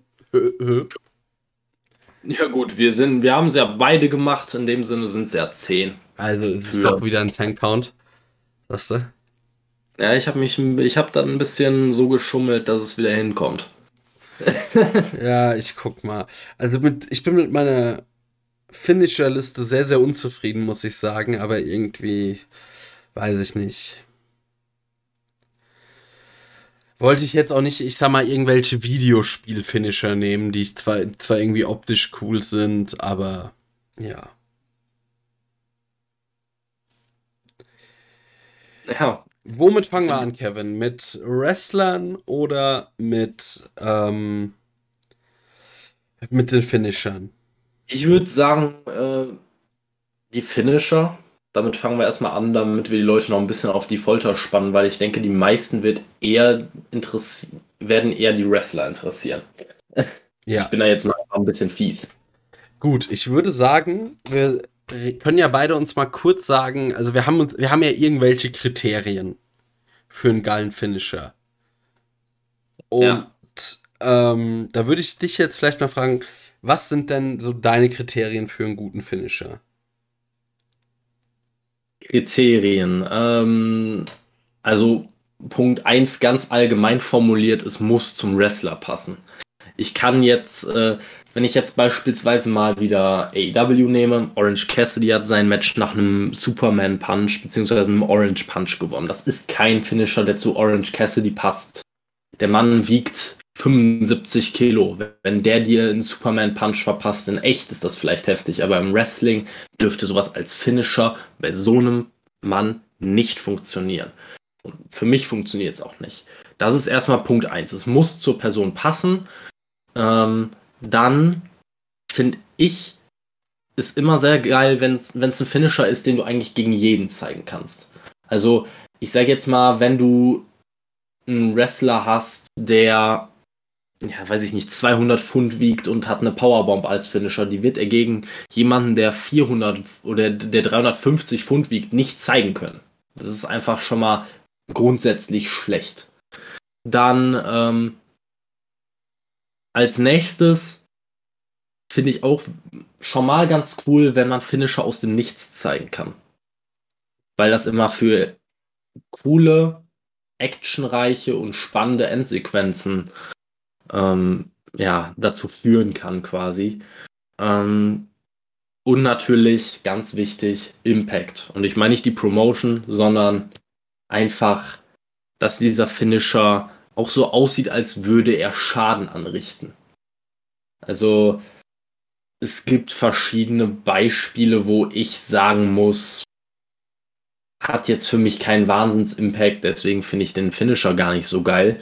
Ähm, aber das ist eigentlich, das sind so meine grundsätzlichen Kriterien. Ähm, ich könnte bestimmt, wenn ich jetzt noch 10 Minuten, 20 Minuten länger darüber nachdenke, würde mir bestimmt noch irgendwas einfallen, aber ich denke mal, das sind so die wichtigsten Punkte für mich. Ja, da schließe ich mich tatsächlich an. Was bei mir noch ein Punkt ist, ich finde, der Move muss zum einen bei jedem durchführbar sein, aber er muss auch ohne das Zuwirken des Gegners cool aussehen und Impact haben, weil zum Beispiel bei einem DDT oder egal welcher DDT-Variante ist es so unglaublich wichtig, wie der Gegner den nimmt, weil wenn sich der Gegner so nach vorne abrollt über den Kopf, sieht das nichts aus. Wenn er ganz flach auf dem Bauch landet, kann das blöd aussehen. Also es kommt schon drauf an, er muss eigentlich so einen richtig schönen Spike-Bump nehmen. Das kann halt nicht jeder, verstehe ich auch. Aber ist dann einfach, ja, kann das irgendwie etwas entwerten. Ja, wobei das ja auch bei eigentlich fast, fast jedem Finisher ein bisschen der Fall ist zumindest. Natürlich bei einem DDT oder DDT-Variation noch mal ein bisschen extremer, aber ich denke mal, wir werden das ja auch bei unseren Listen jetzt gleich sehen. Ähm, ja, es ist halt einfach, ähm, es ist immer beim Wrestling ein bisschen Mitarbeit des Gegners nötig, damit ein Move vernünftig aussieht. Ja, Kevin, willst du mit deiner Nummer 5 auch anfangen und dann ziehe ich mit meiner Nummer 5 nach? Kann ich sehr gerne machen. Ähm, wie gesagt, also ich habe ein bisschen lange an dieser Reihenfolge gesessen und ich könnte eigentlich schon wieder alles umstellen und mir würden wahrscheinlich auch 15 Finisher einfallen, die ich noch irgendwie da reinpacken könnte. Aber meine Nummer 5, die ich mir aufgeschrieben habe, ist der Brutalizer von Pack. Also ich finde einfach ein geiler Submission-Move, den er auch immer sehr, sehr geil rüberbringt. Ähm, es sieht einfach extrem schmerzhaft aus und Pack hat sowieso so eine große Intensität. Das ist einfach nur wirklich ein Move, wo ich mir denke, wenn ich in der Situation desjenigen wäre, der jetzt gerade da drin steckt, ich glaube, mir würden die Arme abfallen und ich würde ohnmächtig werden. Also wirklich, das ist einfach ein Move, den ich immer gerne sehe und einer der wenigen Submission Moves, der mir wirklich richtig, richtig gut gefällt. Ja. Da habe ich tatsächlich gerade noch mal meine Liste abgeändert, weil ich mit dem, also ich kann es ja sagen, ich hatte vorher den Black Arrow von Pakta auf der Liste. Finde ich, der könnte da auch immer noch stehen, aber ich hab, bin noch mal schnell umgeschwenkt, spontan wie ich bin, und habe den Kokina beziehungsweise den Carafuda Clutch, also vor, jeweils ein Rear Naked Choke von, ähm, ja, Samoa Joe oder Shayna Baszler. Man könnte auch noch äh, John Moxley mit seinem Bulldog Choke damit reinnehmen. Ähnliche Moves, alle ein bisschen anders. Aber ich finde gerade, wie Joe diesen Move immer wieder zeigt und durchzieht, gerade weil er einfach auch ein massiger Typ ist. Das sieht unglaublich gut aus, ist unglaublich glaubwürdig. Also es ist einfach ein super Move an ihm. Oh. Ja, mich, mich würde gerade bei so einem Move, wo du drei Leute nennst, einfach mal interessieren, bei wem kommt es für dich denn am überzeugendsten rüber? rüber? Wem kaufst du es am ehesten ab oder wen, bei wem hat es für dich nochmal das gewisse Etwas, wer sticht nochmal ein bisschen mehr heraus als die anderen? Oh, da würde ich fast sagen, es ist schwierig, weil es da natürlich auch auf den Gegner drauf ankommt. Wenn jetzt Samoa Joe irgendwie einen Adam Cole oder irgendeinen, ich sag mal, ja, im Vergleich zu ihm halt ein Leichtgewicht im Carafuda Klatsch nimmt, nicht Carafuda, Kokina Klatsch nimmt, dann sieht das super aus.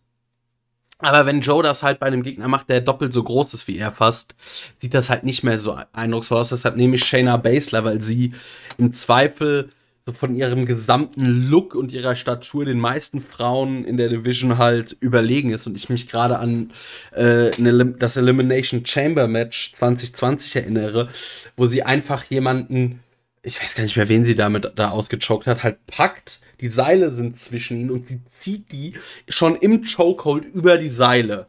Und das war ein sehr, sehr geiles Visual. Also würde ich sagen, Shayna Baszler mit dem Karafuda-Klatsch. Ja gut, äh, das äh, habe ich ehrlich gesagt auch schon erwartet. Echt? Das kam jetzt sehr spontan noch, diese Sache.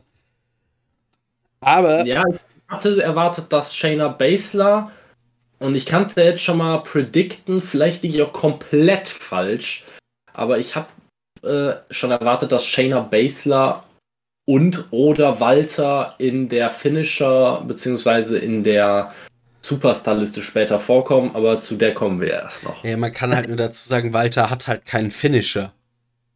Ja gut, keinen klassischen, ja. Also da kann man jetzt vielleicht noch die Powerbomb nennen, mit der er ja einige Matches beendet, aber... Und dann wieder mit ja. dem Lariat und dann mal mit dem Chop, dann mal mit dem Sleeper, dann mal mit dem Splash. aber apropos Splash, ich bin bei einem Move vom Top Rope.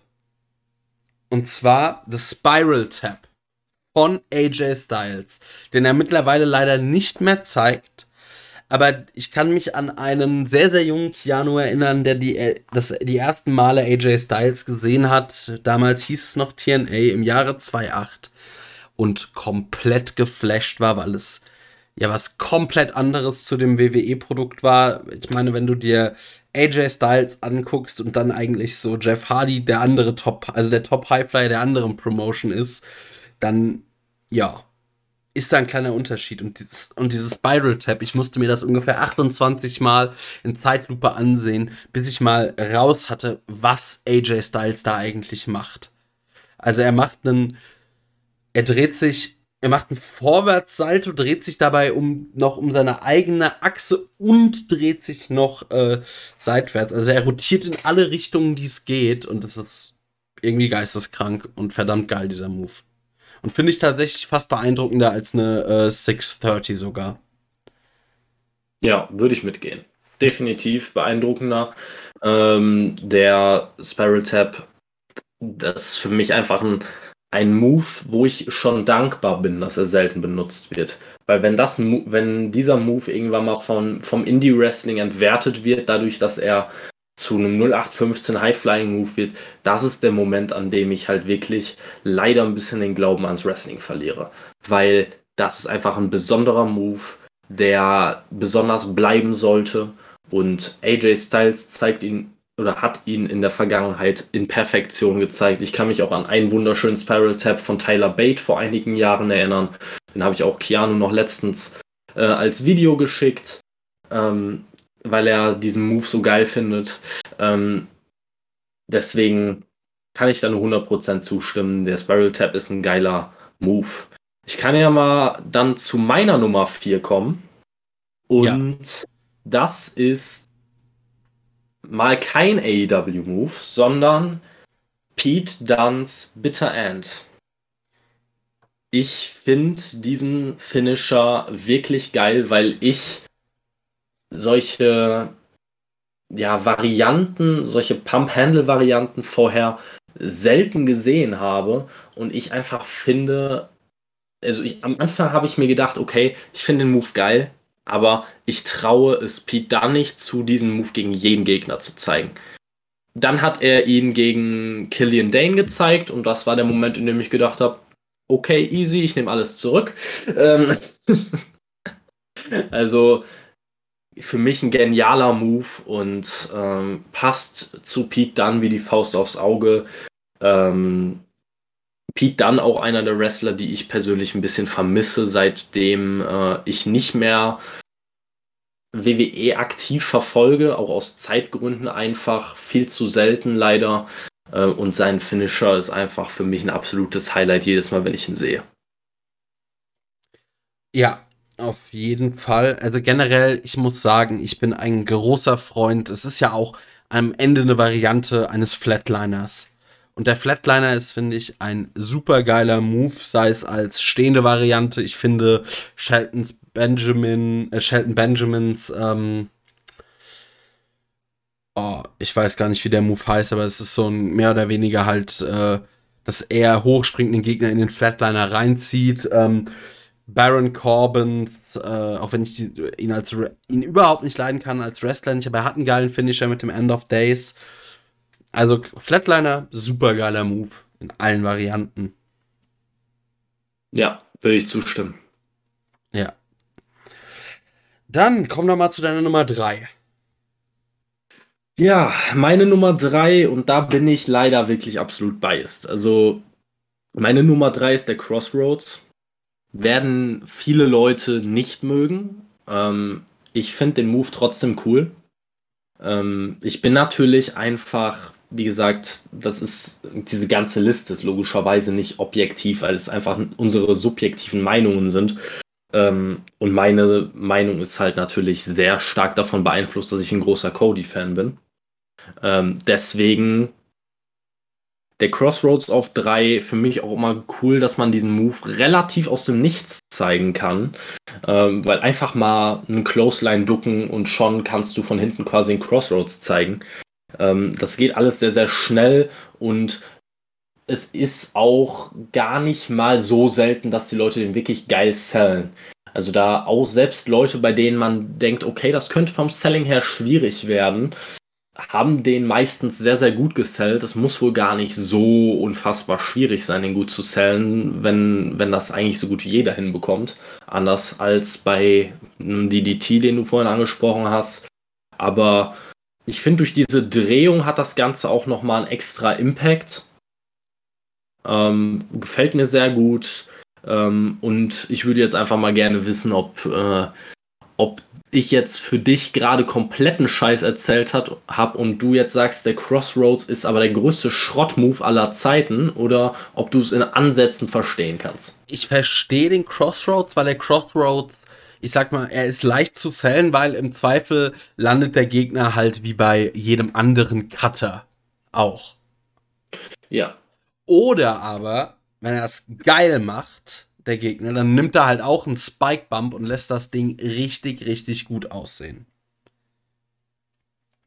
Auf jeden Fall. Also ich kann mich da an einige Crossroads erinnern, wo ich wirklich dachte, also den so zu nehmen ist mutig. Und äh, das hat für mich dann halt auch die eine oder andere Endsequenz nochmal einen Ticken geiler gemacht, einfach. Deswegen, und weil man diesen Move halt einfach so geil sellen kann und weil man ihn so aus dem Nichts bringen kann, liebe ich ihn einfach wirklich. Ja. Und ich habe schon wieder in meiner Liste rumgefummelt währenddessen. Es, ich komme nicht drum rum, außer meine 1 und 2, die bleiben stehen. Und ich kann mich nicht ganz entscheiden, aber ich nehme jetzt mal tatsächlich, also ich kann sagen, ich habe in meiner Liste auf Platz 3 habe ich stehen Black Mass Schrägstrich Claymore Kick.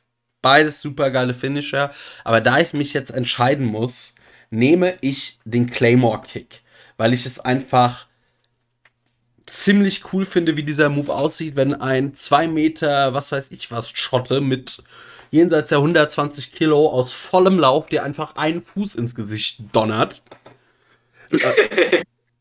Perfekte Beschreibung. Ja, und der Gegner, also ich sag mal, selbst wenn der Gegner einfach nur stumpf auf einen Backbump nimmt, sieht das gut aus. Er kann natürlich auch noch ein bisschen was Wilderes machen und irgendwie einen Backflip oder sowas zeigen und ein bisschen in der Luft dabei rotieren. Ist auch ein Move, den du relativ aus dem Nichts zeigen kannst. Ich mag das halt, wenn beides geht. Aus dem Nichts oder du ihn schön ankündigen kannst. Und das ist halt mit, mit äh, Moves, die du halt irgendwie mit Anlauf machst, natürlich gut. Du kannst halt auch nur einen Schritt machen. Und ja, Black Mass muss, würde ich hier einfach mal als Honorable Mention mit reinnehmen. Auch ein geiler Move. Auf jeden Fall. Also ich kann bei beiden nur zustimmen. Ich habe währenddessen eine kleine Live-Recherche äh, vorgenommen. Also Drew McIntyre ist tatsächlich laut äh, Google, und Google weiß ja alles, 1,96 Meter groß.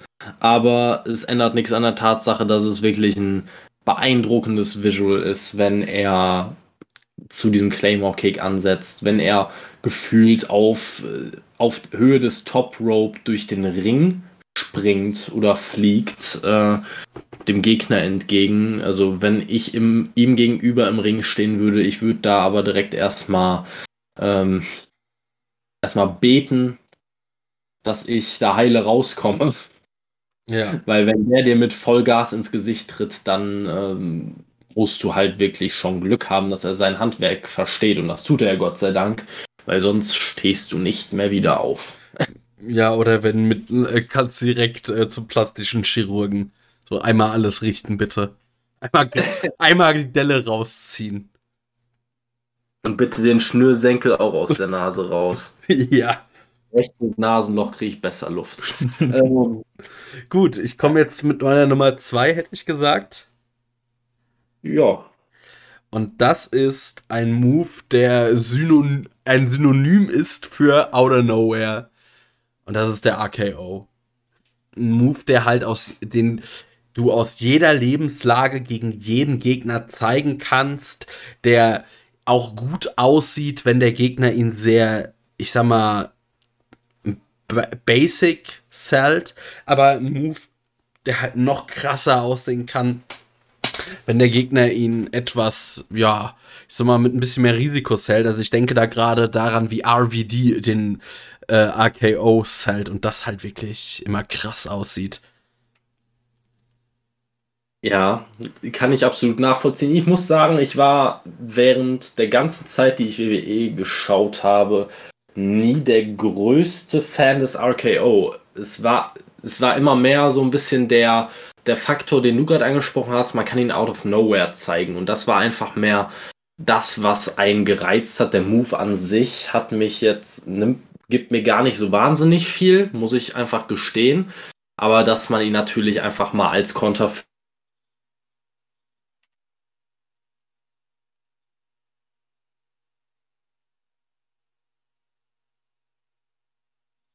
ist. Der hat ja gefühlt aus jeder Lage schon mal einen AKO gezeigt. Also ich, mir bleibt da noch immer dieses Visual im Kopf. Ähm, ich weiß gar nicht mehr, bei welcher WrestleMania es war, aber es war damals äh, Randy Orton gegen Seth Rollins und 31, äh, Rollins. Äh, 31.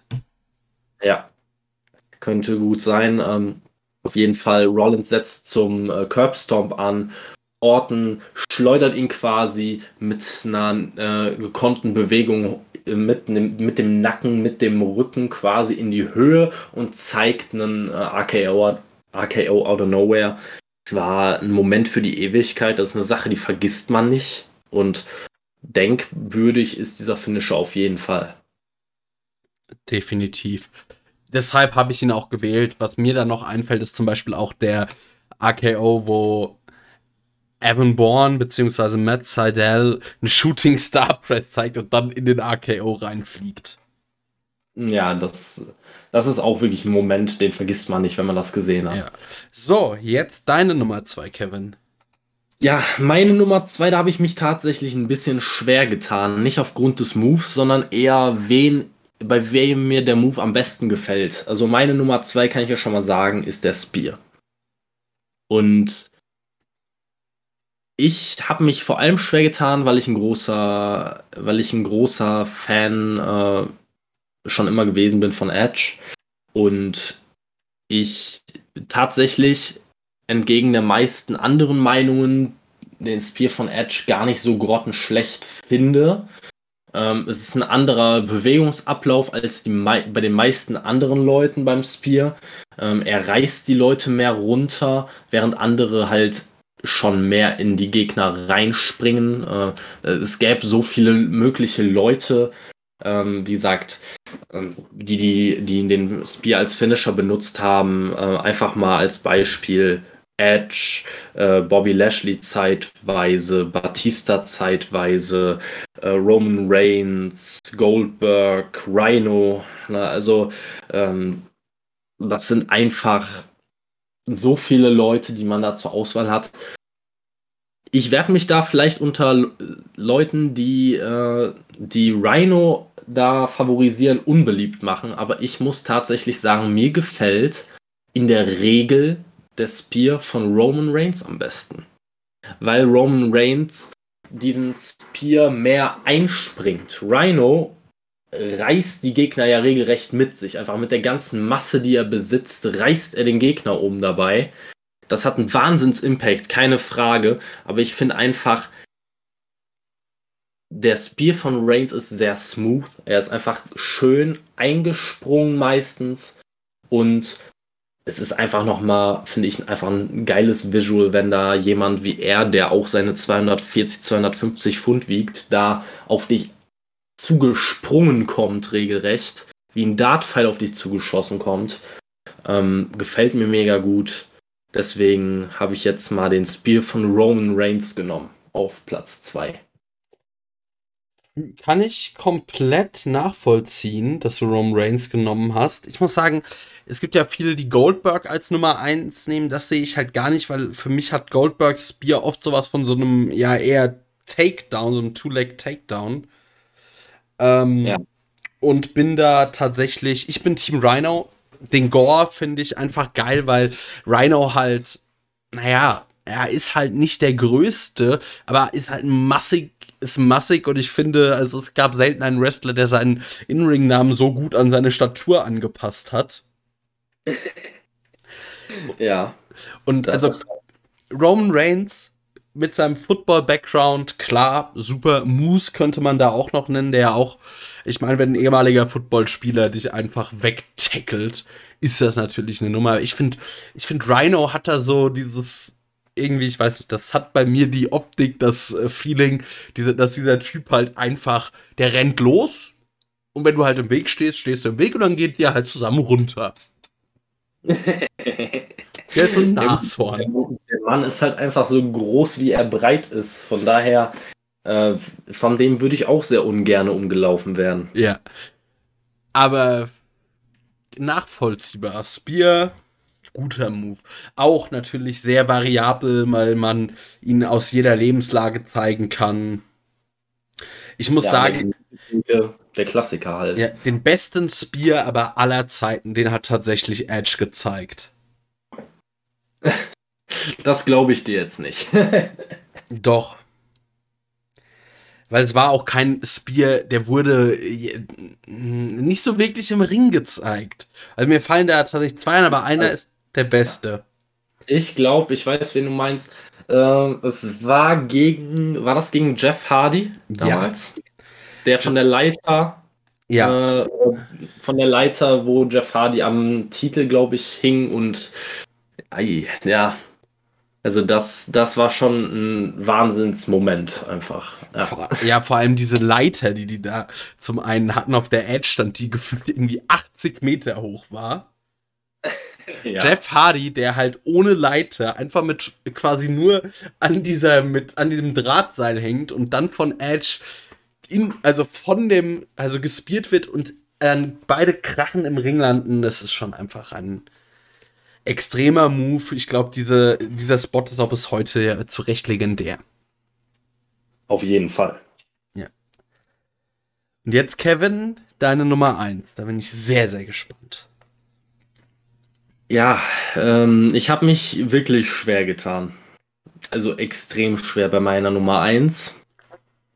Aber das Herz will, was das Herz will. Und äh, meine Nummer 1 ist äh, natürlich stilecht äh, der 450 Splash von Markus Stunt.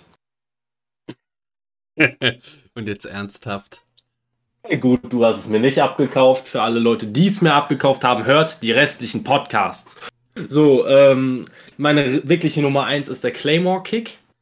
Oh. Also jetzt eine ziemlich langweilige Überschneidung mit dem, was du schon gesagt hast dazu. Ich finde einfach, nochmal, um es auf den Punkt zu bringen und da nicht nochmal ewig drüber zu fachsimpeln, weil wir es einfach schon alles gesagt haben. Also, es ist ein Wahnsinnsvisual, wenn, wenn er da auf dich zustürmt und einfach dieser Bewegungsablauf wieder mal sehr smooth, gefällt mir super gut was will man mehr? Kann man aus dem Nichts zeigen quasi. Ähm, kann man auch vorankündigen, kannst du gegen jeden Gegner zeigen, ist glaubwürdig, erfüllt alle Kriterien. Meine Nummer 1. Ja, ich meine, meine Nummer 3, da gehe ich, kann ich dir so zustimmen. Jetzt zu meiner Nummer 1 und das ist ein Move, der seit hm, ja, also meines Wissens nach, ich weiß gar nicht, wer ihn erfunden hat. Er wird aber seit jetzt, also ich assoziiere ihn mit einem Wrestler. Und dieser Wrestler hat ihn von Anfang oder von den, in den 90ern über die Nuller durch die Zehner und auch selbst noch in die 20er Jahre dieses Jahrtausends gezeigt. Und sie, und dieser Move hat immer Impact und hat ihn auch, wenn andere ihn zeigen. Und das ist bei mir der Tombstone Pile Driver. Also ich finde, das ist ein Move, der einfach großartig ist, der funktioniert, ähm, er hat Impact und für mich ist dieser Move halt mit äh, einem Sieg eigentlich assoziiert. Also auch wenn andere Wrestler als der Undertaker diesen Move zeigen, habe ich eigentlich direkt im Kopf, okay, das war's jetzt. Ähm, ist kein Move, den man aus dem Nichts zeigen kann, obwohl ich da auch schon beim Undertaker viele wilde Varianten gesehen habe, wie er sich in den Tombstone reingekontert hat. Und ja, ich finde, da kann man auch noch mal äh, den, ich sag mal, den Tombstone, der Stone, Shawn Michaels Karriere beendet hat, äh, ansprechen. Der ist wirklich, der war wirklich krass. Der Move sieht halt einfach auch gut aus. Also, und es ist ein bisschen, es ist schon auch so ein bisschen so ein Fanboy-Ding. Ja. Ähm, muss ich tatsächlich sagen, ich finde den Tombstone auch cool. Ich glaube, die Sache, die mich einfach an dem Tombstone nicht gestört hat, aber die dafür gesorgt hat, dass er halt bei mir nicht auf die Liste gekommen ist, war wirklich, dass dieser, Ex es ist natürlich logisch, es muss aus Sicherheitsgründen, darf es keinen extremen Aufprall regelmäßig geben, da er muss halt relativ safe durchgeführt werden, weil wenn er jedes Mal, wer weiß wie springen würde beim Tombstone, dann äh, hättest du regelmäßig Genickbrüche dabei. Ähm, und das äh, kann man sich jetzt nicht zwingend leisten, sagen wir es mal so. Ähm, und der Performer, der ihn springt, äh, hat nach ganz kurzer Zeit aber keine Knie mehr. Das kommt noch dazu. Ähm, deswegen, ja, das ist eine Sache, die mich halt, glaube ich, am meisten am Tombstone gestört hat. Äh, wenn man es überhaupt stören nennen kann. Ansonsten geiler Move, keine Frage. Absolut ikonisch. Man, man, äh, ja, es ist ein Move, auch wenn er länger existieren sollte. Ich bin mir nicht mal sicher, wie lange er existiert, aber man assoziiert ihn direkt mit einem bestimmten Wrestler. Man assoziiert es mit, äh, mit dem Undertaker. Und ja, ich glaube, das wird sich auch, selbst wenn der Move ähm, eine, eine, ähnliche Entwicklung nehmen sollte, was ich nicht denke, wie zum Beispiel ähm, Shawn Michaels Sweet Chin Music, ähm, selbst dann wird es sich auch in 20 Jahren nicht ändern, dass dieser Move quasi ja die Personifikation des Undertaker in Move-Form quasi ist. Ja. Vielleicht, wenn noch jetzt jemand äh, wieder mit, mit dem mit Oldschool, also dem Seiltanz ankommt, das ist auch noch sowas. Ja. Ähm, ich habe noch heute Game Changer Wrestlings Outlaw Macho gesehen und da hat noch Jimmy Lloyd ein Match gewonnen, in dem er Ellie, in dem er, ja, doch Ellie Catch mit einem eingesprungenen Tombstone durch eine Tür, also anstatt eines Tisches eine Tür befördert hat und dadurch das Match gewonnen hat. Kleiner Einschub. Ja, äh, gute Nacht, Marie. ich glaube, es war kein Stacheldraht auf der Tür. Ich weiß es aber nicht mehr. Aua. Gut, und dann würde ich sagen, kommen wir zu den Wrestlern. Wir überziehen eh schon, aber jetzt ist auch egal. Jetzt ist endgültig egal. Wir, uns wurde sowieso äh, mehrfach herangetragen, dass wir ja da nicht mehr drauf achten sollen. Deswegen achten wir jetzt halt einfach nicht mehr drauf. So. Wir, gucken, wir, wir gucken mal, wer länger kann, ihr oder wir. also, ähm, ich muss sagen, hier habe ich eigentlich, was heißt, keine wirklichen Kriterien mehr vorgenommen. Ich bin so einfach so meinen Lieblingswrestler durchgegangen und habe mir überlegt, wie würde ich sie anordnen. Und habe mir dann vielleicht ein paar Argumente dafür überlegt, aber irgendwie war das jetzt schon einfach so eine sehr subjektive Entscheidung und wie du schon gesagt hast, das Herz will, was das Herz will. Ja, ist nun mal so. Ja.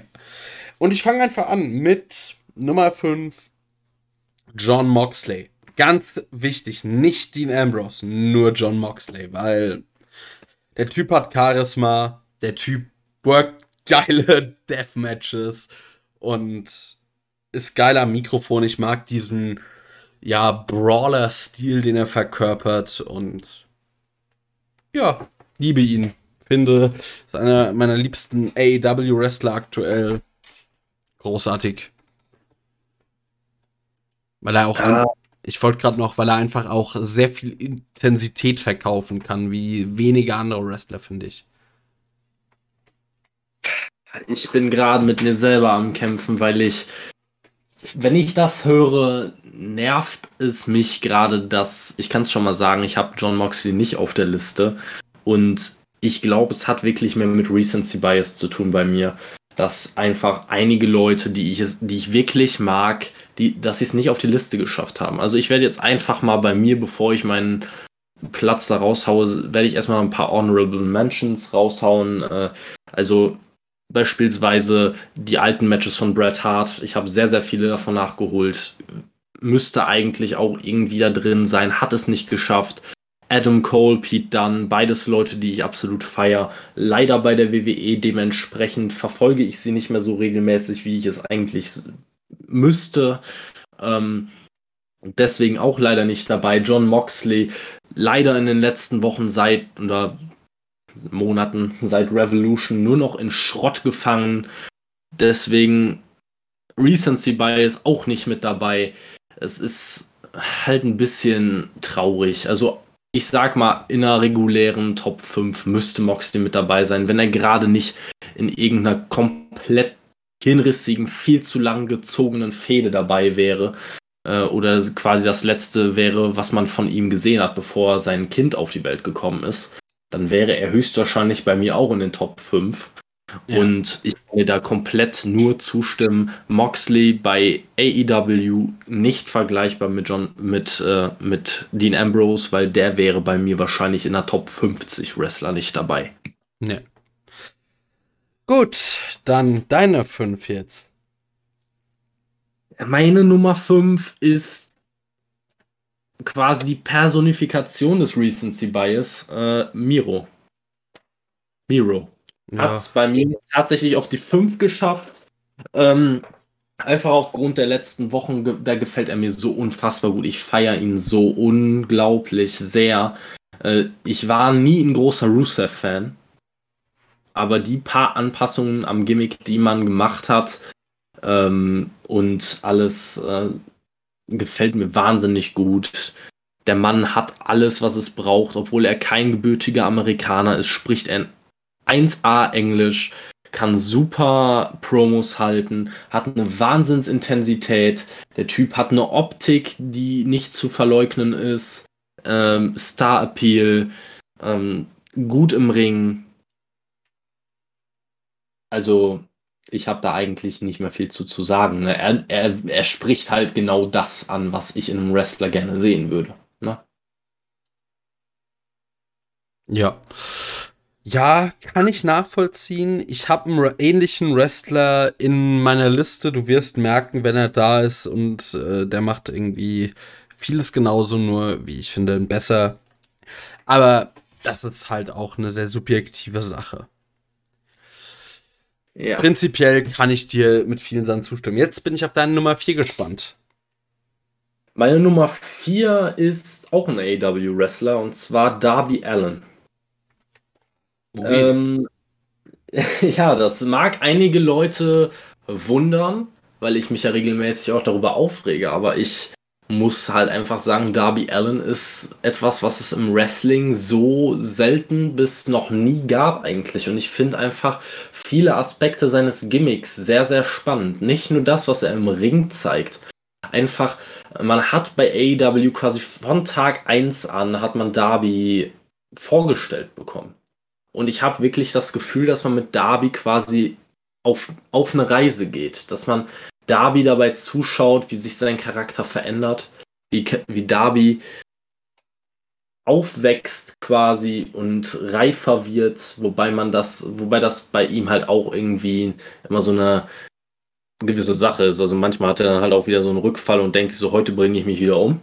Aber generell dieses ganze Gimmick, dieses etwas nihilistische, dieses ja, dieses Gimmick, das einfach zu 100% an die oder auf Teile der heutigen Jugend zugeschnitten ist.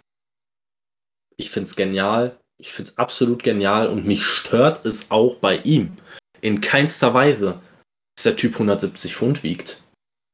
Und das hinzubekommen, ist eine große, große Kunst. Jeder, der weiß, oder jeder, der diesen Podcast hört, weiß, wie sehr ich auf Legitimität achte, dass ich möchte, dass es glaubwürdig rüberkommt. Und Darby Allen schafft es, mit 170 Pfund legitim zu wirken, weil er sich in jeden Suicide Dive, in jeden Dropkick reinschmeißt, als wäre es sein letzter.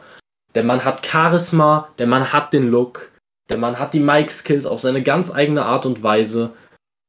Darby Allen, Hut ab, hat mich in so vielen Sachen einfach Lügen gestraft und ja, ich bin begeistert von Darby. Er dürfte halt nur gerne mal wieder in vernünftigen Fäden eingesetzt werden. Ja. Ähm, Darby Allen auf jeden Fall auch eine Honorable Mention. Genauso würde ich gerne ähm, Nick Gage noch da zuführen und äh, ein Tommy Strickstrich Alistair Black und Shayna Baszler, ein Drew McIntyre. Die Liste ist tatsächlich sehr lang mit Honorable Mentions, die irgendwie auch mit rumtouren würden. Aber das können wir hier nicht ewig ziehen und deshalb nehme ich jetzt jemanden, der aktuell oder seit ja, mittlerweile sieben Jahren in keinem Wrestlingring mehr stand und bei dem ich auch nicht weiß, ob er noch mal jemals wieder in einen Ring steigen wird. Ich hoffe es immer noch. Das ist der, wie ich finde, immer noch beste Worker am Mic. Und das ist CM Punk. Ich glaube, da muss ich auch einfach nicht viel zu sagen. Ja, wieder mal eine Sache, die mich ärgert, weil ich zu wenig an Punk gedacht habe. ähm, ja, wieder mal eine Honorable Mention auch auf meiner Seite. Hätte wahrscheinlich bei mir sogar irgendwie in die Auflistung reingemusst. Ich habe es nur halt einfach, ich habe nicht dran gedacht, wenn ich ehrlich bin. Ja. Es ist einfach zu lange her und ich, äh, ich habe es, glaube ich, auch schon ein bisschen aus dem Kopf einfach verdrängt, weil ich mir nicht vor jedem Pay-per-View, nicht vor jeder ansatzweise relevanten Veranstaltung sagen möchte, ja, heute ist es soweit, heute wird CM Punk zurückkommen. Nein, verdammt. Gebt es einfach auf, denkt nicht mehr dran und falls es irgendwann passiert, freut ihr euch umso mehr. Aber ich kann da auch nur zustimmen. Bei mir war es damals einfach so, äh, mein Lieblingswrestler ähm, hatte seine Karriere beendet und kurz darauf ähm, war ich so ein bisschen verloren und ich dachte mir, ja, soll ich mit dem Wrestling gucken weitermachen? Und das war genau die Zeit, wo CM Punk seine, ähm, ja, sein, sein, seine Cult of Personality, ähm, sein Cult of Personality Gimmick, ja, gezündet hat quasi. Ähm, und das hat mir einfach nochmal richtig Spaß am Wrestling gegeben. Ich bin dran geblieben und das hat einfach für mich eine Menge verändert. Ähm, war auch nochmal interessant, dann quasi ein bisschen Einblick zu bekommen in die andere Seite äh, des Wrestlings, äh, in die man vielleicht als noch junger Fan, der jetzt nicht regelmäßig irgendwelche Dirt Sheets verfolgt hat oder sowas, ähm, nicht so Einblick hatte super Gimmick. Super ja. Mann. Ich muss sagen, ich muss sagen, der frühe CM Punk hat mir gar nicht so wahnsinnig gut gefallen. Ähm, erst ab dem Cult of Personality Gimmick hat er mich so richtig abgeholt. Ja, gut, ich muss sagen, vielleicht weil ich auch einfach eine, ja, eine Metal- und Punk-Affinität habe, hat mich CM Punk tatsächlich auch schon in seinen frühen Tagen abgeholt. Ich fand diese Straight Edge Society-Nummer nicht so geil. Ich meinte dann eher noch so wirklich seine Zeiten bei der neuen w äh, ECW. Äh, aber dann, ja, gerade alles ab 2011, ich nenne es mal äh, den Summer of Punk. Und was danach kam, großartig. Äh, das erst eher einer der, der das er, eins der ersten fünf Sterne-Matches nach langer, langer Zeit mal wieder bei der WWE geworkt hat. Großartige Matches mit John Cena, also dieses Match bei Money in the Bank 2011, was ich übrigens live gesehen habe. Mal kurz flexen. Ähm, würde ich als eins der bestimmt fünf bis, also in der Liste der zehn besten Wrestling-Matches aller Zeiten muss man das da irgendwie mit reinnehmen, weil diese Story auch so gut war. Er am Mike würde ich sagen unantastbar. Und ich hoffe, dass wir irgendwie noch mal einen Run sehen. Wir haben, man kann es jetzt mal erzählen, wir haben ja jetzt eh schon alles gesprengt. Ähm, wir hatten, wir hatten irgendwann mal ganz weit äh, die Fantasy-Booking-Maschinerie angeworfen und kamen an die Geschichte, wie könnte AEW ein CM Punk ähm, ja, also äh, das, äh, also das Debüt von CM Punk verkaufen. Und wir kamen damit, Kenny Omega ist Champion, keiner hat mehr Bock drauf, jeder ist abgefuckt. Und dann gibt es den Hangman gegen Kenny und jeder denkt, der Hangman schafft es. Der Hangman schafft es aber nicht. Kenny steht triumphierend, sagen wir mal, bei All Out da in der Halle das Licht geht aus und dann spielt die Musik. Und CM Punk kommt raus. Ich glaube, das wäre und äh, liefert sich halt mit Canyon Staredown. Ich glaube, das wäre so ungefähr der größte Pop, den ich mir vorstellen könnte. Und wenn ich mir gerade überlege, es würde sich bei All Out so anbieten, weil fucking C weil es auch noch in fucking Chicago ist. Ich krieg gerade ein bisschen Gänsehaut, wenn ich allein nur dran denke. Ich auch. Es wäre halt, wär halt genial. Es würde perfekt in die Storyline passen. Und ich glaube, wenn man dann halt den Fans so einen kleinen Moment gibt, um einfach geschockt zu sein und nicht direkt dieses Ding droppt quasi. Gib den Fans wirklich ein paar Minuten, lass Kenny da überschwänglich feiern, äh, lass es so aussehen, als würde die Show off Air gehen und dann zack, Cult of Personality spielt, CM Punk kommt raus, ganze Halle eskaliert und so gut hat, haben Wrestling-Fans schon lange nicht mehr geschlafen. Ich fände ja tatsächlich immer noch das Fire Burns von Killswitch Engage würde da noch mehr passen. Darüber könnte man jetzt aber lange streiten. Aber überleg dir einfach mal Stare Down, noch ein GTS und oder eine Anaconda Wise, eins von beidem. Und dann geht die Show auf Air. Alle sind komplett aus dem Häuschen und Vince McMahon tobt. Ja, das. Äh, ich werde mich mal nicht zu sehr darauf hypen, weil ähm, ich vermute mal nicht, dass es jemals so kommen wird, aber es wäre schon ein unfassbar geiler Moment. Ja. Ich hoffe es. So, Jetzt haben wir lange über meine Nummer 4 gesprochen. Deine Nummer 4 war, wer nochmal? Darby Allen. Darby Allen, genau. Jetzt kommen wir zu, dann komme ich zu meiner Nummer 3. Ja. Und das ist äh, ein Europäer, sogar ein Kontinentaleuropäer. Es ist nämlich der Ringgeneral Walter ich finde, ein Wrestler, wie es ihn nicht nochmal gibt, äh, jemand, der mit einem, der einen ganz eigenen Stil workt, extrem intensiv, der eigentlich so das komplette Gegenteil dieses Indie Flip-Flop-Stil ist, aber auch mit solchen Wrestlern halt extrem gute Matches worken kann. Und ich glaube, wenn ich mir einen Wrestler aussuchen müsste, um im Zweifel ein Fünf-Sterne-Match auf die Beine zu stellen, würde ich höchstwahrscheinlich zu Walter greifen. Weil es da fast komplett unabhängig ist vom Gegner, dass er da ein gutes Match rausholen kann. Er kann mit großen Gegnern sehr gut worken, er kann mit kleineren Gegnern sehr gut worken. Ähm, ja, ein Wrestler, der keinen Finisher hat und trotzdem extrem over ist und overkommen kann, ist schon was Besonderes. Ich bin ja auch immer noch äh, Vertreter der Regel, äh, bist du nicht Walter, dann lass es sein äh, mit Chops. Oder du brauchst ein Walter Gütesiegel, musst ungefähr, weil sonst kannst du es auch sein lassen. Und für mich ist Walter vieles von dem, was du an Miro feierst, besser. Ich sehe ehrlich gesagt gar nicht so wahnsinnig große Parallelen zwischen den beiden. Ähm, ich würde jetzt zum Beispiel mal sagen, was Mike-Skills angeht, sehe ich ehrlich gesagt Miro vorne. In-Ring-Skills sehe ich Walter vorne.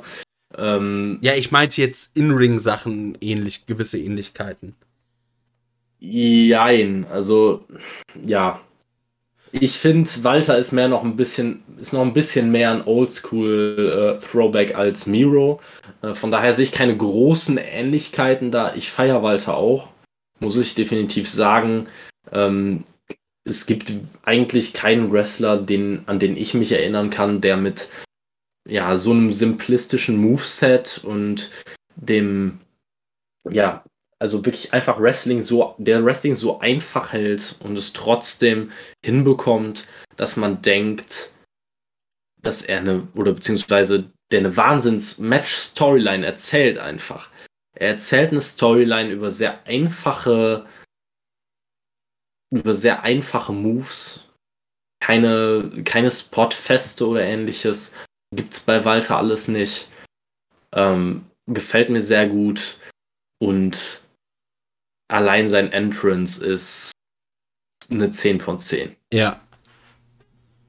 Und ich finde es halt auch einfach geil, diesen Trash-Talk auf Deutsch, den er einfach äh, an den Tag legt. Das ist halt, wenn du, wenn man bei NXT UK ein Walter-Match guckt, ist das noch so ein kleiner Schmankerl. Ja. So. Deine Nummer 3, ne? Mein, meine Nummer drei ist ähm, wahrscheinlich der größte Star, den das Wrestling je hervorgebracht hat. Ich denke mal, an dem Punkt wissen eigentlich alle schon, wer gemeint ist, nämlich The Rock. Ähm, gar nicht so sehr auf die In-Ring-Skills bezogen, sondern der Mann hat einfach eine Ausstrahlung, eine Aura, ein bestimmtes Charisma, an das meiner Meinung nach kaum ein Wrestler rankommt. Also er ist für mich einer der charismatischsten Menschen, die ich überhaupt kenne. Und äh, jetzt mal im Ernst, es würde mich nicht wundern, wenn ich in ein paar Jahren hier drauf zurückblicke und wir sprechen hier über den künftigen US-Präsidenten. es würde mich wirklich nicht wundern. Jetzt mal ab davon, ob ich das gruß, äh, grundsätzlich begrüßen würde oder nicht, aber ähm, ich muss halt einfach sagen, wenn ich einige Promos von ihm höre, es ist unglaublich, wenn man überlegt, was für Catchphrases er overgebracht hat. Wirklich die einfachsten Sachen. Die bei ihm aber so over waren, dass eine ganze Halle es mitgerollt hat. Und ich glaube, so einen großen Star wie The Rock wird das Wrestling nie wieder hervorbringen. Ähm, es würde mich auf jeden Fall sehr wundern. Von daher, ich kann zu dem Mann gar nicht mehr besonders viel sagen, weil ich denke mal, all diejenigen, die wirkliche Fans von ihm sind, die wissen, was diesen Mann so besonders macht. Und diejenigen, die ihn nicht mögen, denen braucht man halt nicht erklären, warum er besonders toll ist, weil das meistens diejenigen sind, die vielleicht auch einen größeren Fokus auf In-Ring-Work haben, wo er nun mal halt einfach nicht gerade, ja, weiß ich nicht, ein Kenny Omega oder ein Okada oder Walter. ein Shawn Michaels oder ein Walter oder so ist. Er ist halt jetzt niemand, der Fünf-Sterne-Matches auf die Beine stellt. Er hat, er punktet mit anderen Sachen. Wer da keinen großen Wert drauf legt oder weniger Wert drauf legt, der wird nicht verstehen, warum er bei mir so weit oben ist in der Liste, aber ich denke, einige Leute werden es verstehen. Ich finde, da ist es genau dasselbe, kann man mit äh, Stone Cold machen. Es sind beides Wrestler, die jetzt, ich sag mal ganz ehrlich, vom In-Ring, also was sie im Ring machen, naja, also mehr als Durchschnitt ist da nicht. Aber einfach über ganz andere Skills kommen. Ich kann das äh, gerade bei The Rock appreciaten. Ich finde ihn halt, also als Wrestler oder gerade sein Microck und so weiter im Wrestling finde ich gut.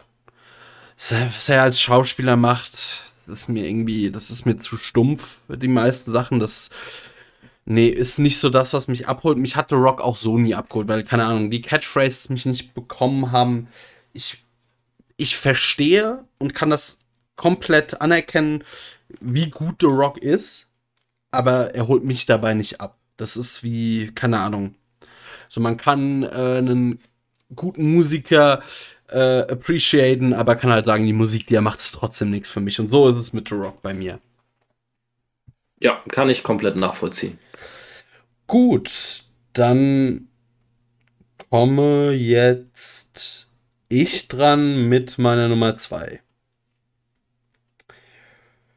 Und das ist der für mich ja, wohl aktuell immer noch, auch wenn er es länger nicht mehr gezeigt hat, aber der noch aktive, also einer der besten Wrestler aller Zeiten, vor allem was In-Ring-Work angeht.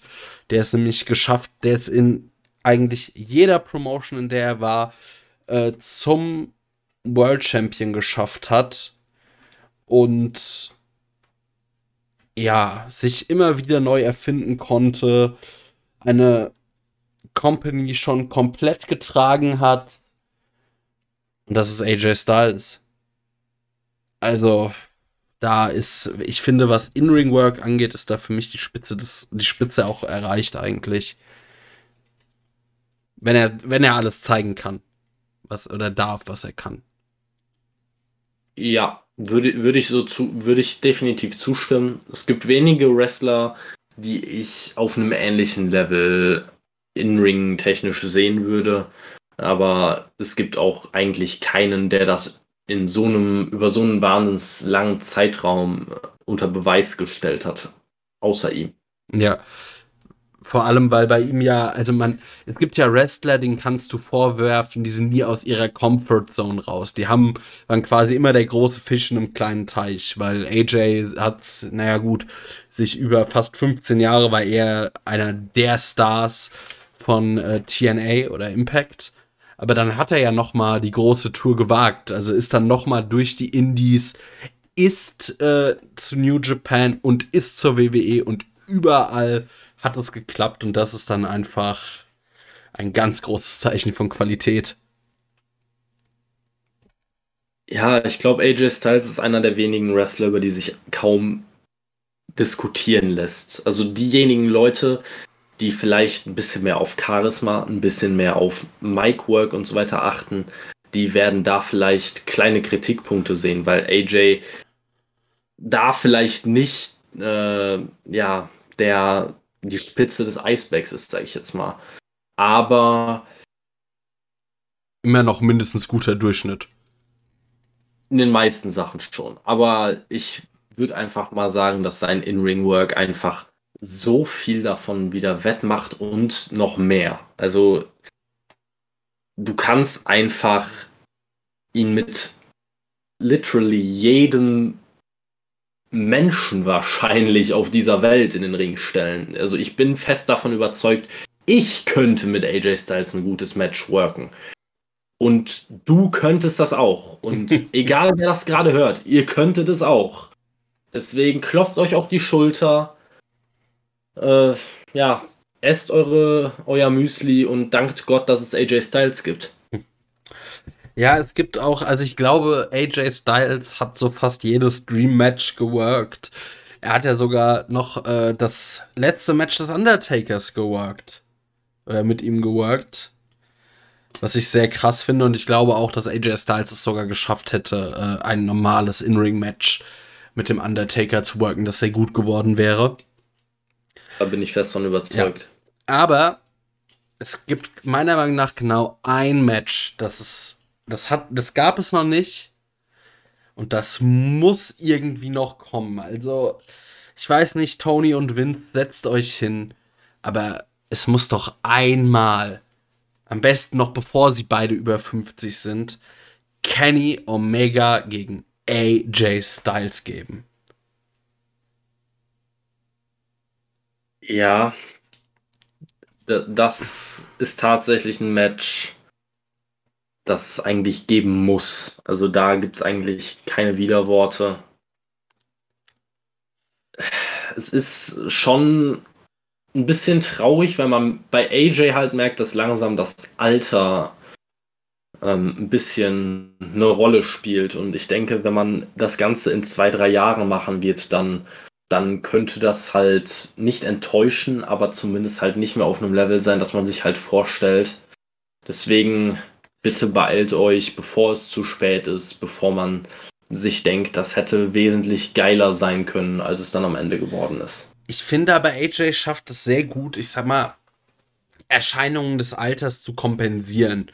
Und wenn ich mich an WrestleMania zurückerinnere, was AJ Styles da auch einfach, da hat er seine Klasse einfach gezeigt, indem er ein Match, in dem er Omos als Tag-Team-Partner hatte, einfach overgebracht hat und extrem gut als Worker ist. Also AJ Styles, glaube ich, ist jemand, an dem wir noch sehr lange Freude haben werden, weil er es vielleicht ähnlich schafft wie Chris Jericho, nur vielleicht sogar noch auf eine bessere Art und Weise im Ring seinen Stil anzupassen. Wie zum Beispiel, dass er Spiral Tap schon nicht mehr zeigt. Und der kam ja, man darf halt auch nicht vergessen, er ist bei WWE. Also wo manche Moves einfach nicht erlaubt sind, wo er sie nicht zeigen darf. Und man muss jetzt auch ehrlich sein, selbst wenn AJ Styles nicht mehr gegen Kenny Omega antreten wird, dann hat er trotzdem so viele Matches für die Ewigkeit aufs Parkett gezaubert. Ja, also da, da lässt sich nicht drüber streiten. Wie gesagt, es ist einfach so, AJ Styles. Also wer, wer eine Top 10 der besten In-Ring-Worker aller Zeiten aufstellt, es ist alles subjektiv, aber wer guten Gewissens sagt, dass AJ Styles für ihn nicht da drin ist, bei dem weiß ich auch nicht. Der muss schon sehr biased in irgendeine bestimmte Richtung sein. Ja.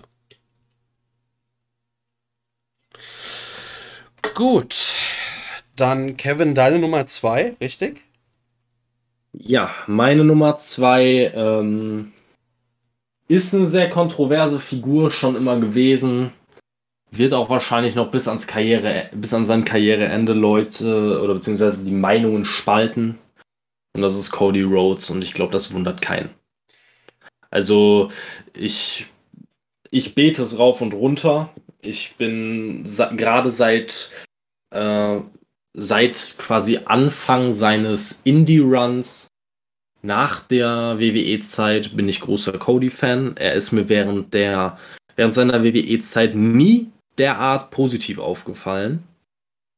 Ähm, war für mich nie so interessant. Und jetzt kann natürlich wieder jeder anfangen. Ja, das liegt ja daran, weil er sich selber buckt und er sich die ganze Zeit overbringt und 10.000 Leute begräbt und dies und das und jenes und heul, heul, heul, mi, mi, mi, mi, mi. Nein, es liegt einfach daran, dieser Typ kann sich vermarkten, im Gegensatz zu einigen anderen Wrestlern, die einfach einen Scheiß auf Vermarktung geben, auf Außendarstellung. Ist den meisten halt einfach egal, weil man sich denkt, oh, heutzutage ist ja eigentlich nur wichtig, dass ein Moonsault kann, ne? Und dann wird das schon. Nein. War noch nie das Wichtigste im Wrestling, wird's auch nie. Newsflash. Deswegen Cody, meine Nummer zwei und da stehe ich absolut zu, ist aktuell einfach mein Lieblingswrestler, auch wenn mir die letzten Storylines auch nicht selber nicht gefallen haben. Aber da lasse ich mich halt nicht von abbringen. Da muss viel, viel, viel, viel mehr Negatives passieren, bevor ich sage, ich mag Cody nicht mehr oder ich mag oder er würde bei mir nicht mehr in eine Top 5 reinkommen. Ja, also ein guter Wrestler.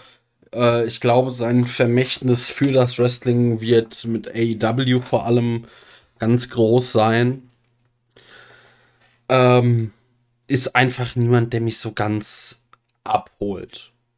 deshalb nicht in meiner Top 5. Ich weiß nicht, da gibt es.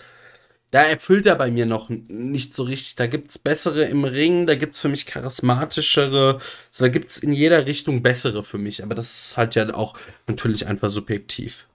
Ja, wie gesagt, ich bin auch, ich kann auch jeden verstehen, der sagt, er kann mit Cody nichts anfangen. Also das ist jetzt nicht so, dass ich sage, es ist wie bei AJ Styles jemand, wo ich sage, es ist kaum, kaum zu bestreiten, dass er in eine Top 10 der besten In-Ring-Worker oder sowas gehört.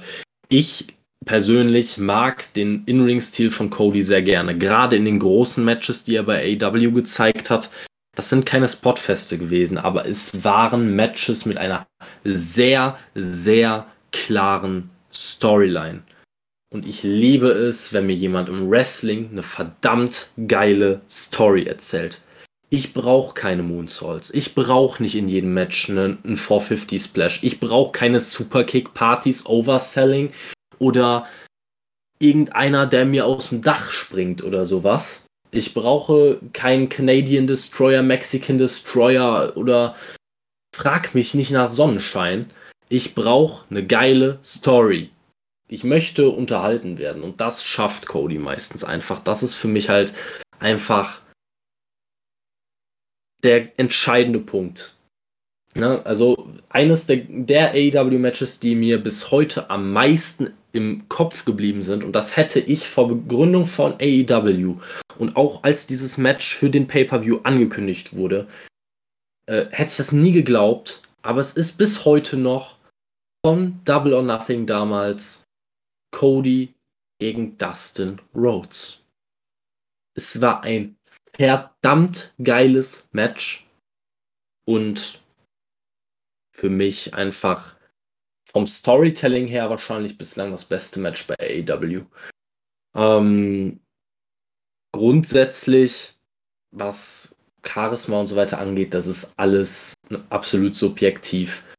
Äh, ist ganz klar. Aber ich finde, da hat Cody sich auch gemacht seit seiner WWE-Zeit, bei der, der während der WWE-Zeit, gerade wenn man ihn äh, neben, äh, jetzt mal, sag ich mal, bei äh, ja, Legacy damals neben Randy Orton und Ted DiBiase Jr. gesehen hat, da war er ja eher die Nummer 3 des Stables, sage ich mal. Ähm, ja. Und ist jetzt nicht wesentlich, ist jetzt nicht groß rausgestochen, war eher der etwas magere Sohn von Dusty Rhodes und mehr auch nicht.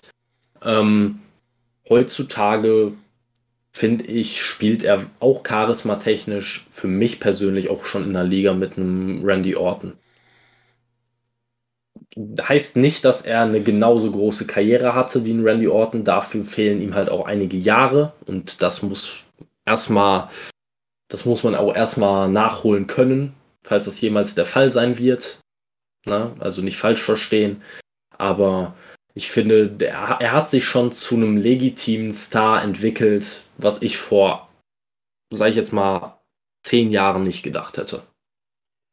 Ja, er hat sich entwickelt, aber da muss ich sagen, also mit einem Randy Orton würde ich ihn nicht vergleichen wollen. Aber das ist ja auch subjektiv. Ähm, deine Nummer eins. Und ich ahne, wer es ist. Ich bin mir fast sogar sicher zu wissen, wer es ist. Ich glaube auch, dass du 100% weißt, wer es ist. Ich glaube aber auch zu wissen, wer deine Nummer 1 ist. Von daher. Bin ich sehr gespannt. Wer da Mal schauen, ob wir beide den jeweils anderen richtig eingeschätzt haben. Also meine Nummer 1 ja, ist Edge. Ding, ding, ding. Fünf Punkte für Gryffindor. ja, es ist, äh, es ist halt keine Sache, die, glaube ich, irgendjemanden überraschen sollte, der halt schon das öftere Mal ein bisschen hingehört hat, wenn es um meine äh, Lieblingswrestler ging. Ähm, ja, ich sitze hier quasi gerade an meinem Schreibtisch und rechts neben mir hängt ein äh, Replika World Heavyweight Title. Der Titel ist für mich halt quasi in WWE-Zeiten synonym geworden mit Edge. Ähm, es hat meine ganze Kindheit geprägt. Ähm, andere Leute. Ich war damals noch ab, ein absoluter Mark, versteht mich nicht falsch. Ne? Also ich habe das ganze Business gar nicht verstanden. Im, im keinsten Fall. Und ich habe mich auch nicht mit den Hintergründen auseinandergesetzt. Gar nicht. Und während meine Freunde, meine Cousins, die alle mit mir Wrestling geguckt haben, äh, Leute wie Jeff Hardy, wie Rey Mysterio angefeuert haben, ähm, die den Undertaker gefeiert haben. Ich war einfach immer schon ein Edge-Fan. Und ich kann diese, diese Begeisterung für ihn nicht mal wirklich erklären. Der Mann hat einfach für mich was ganz Besonderes. Und ich bin auch ehrlich, ich freue mich natürlich für ihn, dass er diesen Run jetzt haben darf. Seinen zweiten Run quasi jetzt bei der WWE. Ähm, aber ich war mit dem Abschluss seiner Karriere da quasi relativ fein. Ähm, ich äh, finde einfach diese Erinnerung an frühere Zeiten, an ich kann mich noch heute an Hell in a Cell Match mit, zwischen Edge und dem Undertaker erinnern, dass ich wahrscheinlich niemals vergessen werde. Ähm, etliche TLC-Matches, äh, Ladder-Matches, also lustige Comedy-Momente. Und das soll was heißen, wenn man mich mit Comedy im Wrestling noch zum Lachen bringt und es nicht absolut cringe ist. Ähm, trotzdem legitim wirkt genau die richtige, genau den richtigen Mix findet zwischen noch immer legitim wirken, aber auch manchmal halt einfach den Feigen hier raushängen lassen. Nicht das, was wir diese Woche zum Beispiel von Kenny Omega gesehen haben. Dass er wirklich von jedem Challenger einfach nur lächerlich dargestellt wird. Nein, gegen die großen Leute ja. Gegen die kleinen sieht er aber auch stark aus, weil man einfach so ein Gleichgewicht finden muss. Und das Edge hat es einfach jedes Mal aufs Neue geschafft, auch mit seinen Mic-Skills, mit, äh, mit dem Cutting Edge und ja, einfach immer wieder dafür zu sorgen, dass man auf Matches gehypt war, dass man in ja, Rivalitäten mehr investiert war. Und es ist einfach eine Zeit, auf die ich immer gerne zurückblicke. Ja. Gut, dann bin ich jetzt auch noch zum Abschluss dran mit meiner Nummer 1. Ähm, ich bin mal gespannt, oder ist, eigentlich bin ich nicht gespannt, ich bin mir ziemlich sicher, dass du weißt, was jetzt kommt. Weil ich ihn schon auch als den Goat bezeichnet habe und das ist der Undertaker. Das war klar, ja, doch. also meiner Meinung nach nämlich der größte Star der nur durchs Wrestling so bekannt geworden ist. Vielleicht noch Hulk Hogan, aber sonst niemand, weil The Rock ist ein Riesenstar, ja, aber es wird genug Leute geben, es gibt genug Leute, die nicht wissen, dass The Rock mal Wrestler war. Wohingegen, wenn du das Wort Wrestling erwähnst, fragt jeder eigentlich, gibt es den Undertaker noch? ja. Jeder, der nichts mit Wrestling zu tun hat. Und das ist halt äh, so ein Ding. Zum einen. Zum anderen, ganz ehrlich, gibt es nie, meiner Meinung nach niemand charismatischeren. Weil es gibt bessere Talker, ganz klar. Aber es gibt, glaube ich, niemanden, der ein Publikum, eine ganze Arena so fesseln konnte, ohne ein einziges Wort zu sagen. Und äh, ich behaupte jetzt einfach den besten Entrance im Business hat. Und der es geschafft hat, über 30 Jahre sich immer wieder neu zu erfinden und eigentlich, wenn, als es gegen den Herbst einer normalen Wrestling-Karriere ging, also so mit Anfang bis Mitte 40, sogar in-ring-mäßig die beste Zeit seiner Karriere rausgehauen hat. Ja, ich, ich muss halt wirklich sagen, ich war während der gesamten Zeit, die ich Wrestling geschaut habe, nie der aller, allergrößte Undertaker-Fan, bis auf die die Zeit, die du gerade angesprochen hast, also quasi diese letzte Phase seiner Karriere, in der er dann nochmal in-ring technisch sich deutlich verbessert hat.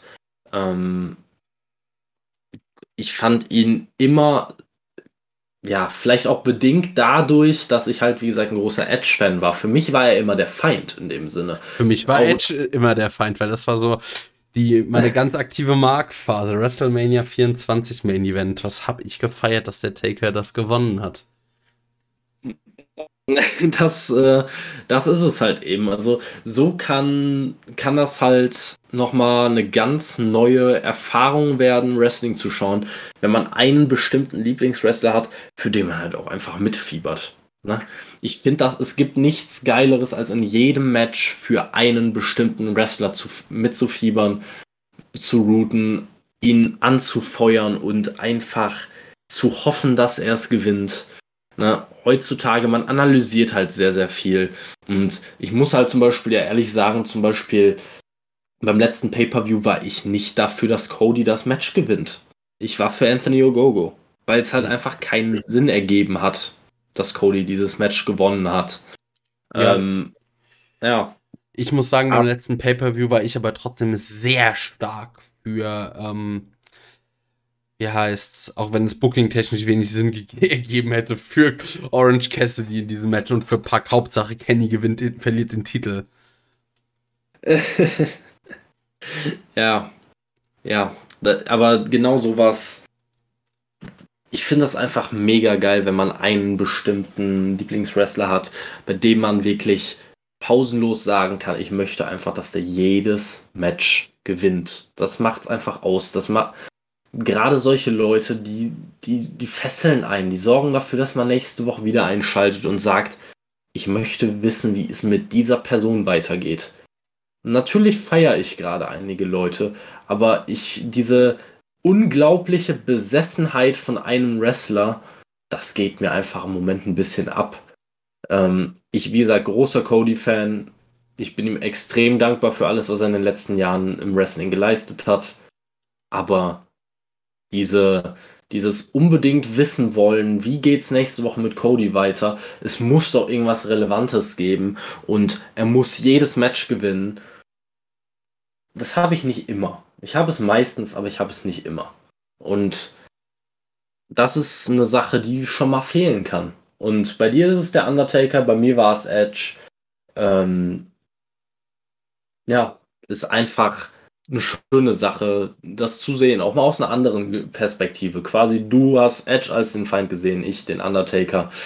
Ähm, einfach unterschiedliche Lager gewählt. Beide hatten Spaß am Ende daran. Ja. Gut. Damit würde ich sagen, sind wir jetzt nach fast drei Stunden auch einfach mal am Ende dieser Folge auf angekommen. Ich bin, muss ich sagen, jetzt mittlerweile auch ein bisschen platt und mir ist verdammt warm, weil ja, es hier in meinem Aufnahmezimmer doch relativ warm ist. Ich, aber ich glaube, heute Nacht soll es abkühlen, da reiße ich ja auch mal die Fenster auf. Ja, äh, geht mir ähnlich. Ich sitze hier quasi direkt neben meinem Zoom-Fenster, weil wenn ich es auf hätte, würde wahrscheinlich irgendein Vogel wieder auf die Idee kommen, dass es doch eine super Idee ist, um 11 Uhr abends äh, mal äh, seine Stimme zu ölen. Oh, haben wir hier auch so ein Drecksvieh, das die ganze Nacht immer durchschreit.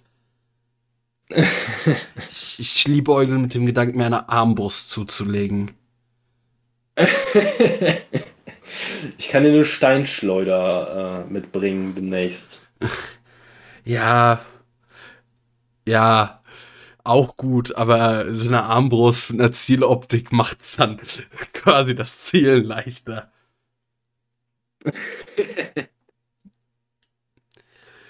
Gut, dann liebe Hörer, vielen lieben Dank fürs Zuhören. Äh, wir gucken dann mal, wann ihr Nachschub zum Hören bekommt die Woche, wann unser Community-Podcast kommt. Äh, ich kann euch auf jeden Fall schon mal sagen, dass die nächste äh, voll, reguläre Folge frühestens nächsten Sonntag kommen kann, weil samstags ja noch ähm, ja erst Dynamite stattfindet. Da müssen wir mal gucken. Aber danach sollte es ja wieder mit Wednesday Night Dynamite loslegen, losgehen. Und dann dürfte das ja wieder hier in gewohnt, einen gewohnten Gang nehmen. Kevin, Schlussworte. ja, ähm, an all die Leute, die mir regelmäßig schreiben, dass Markus Tant der beste Wrestler ist, gebt Mobbing keine Chance. In diesem Sinne, bis zum nächsten Mal. Macht den gut.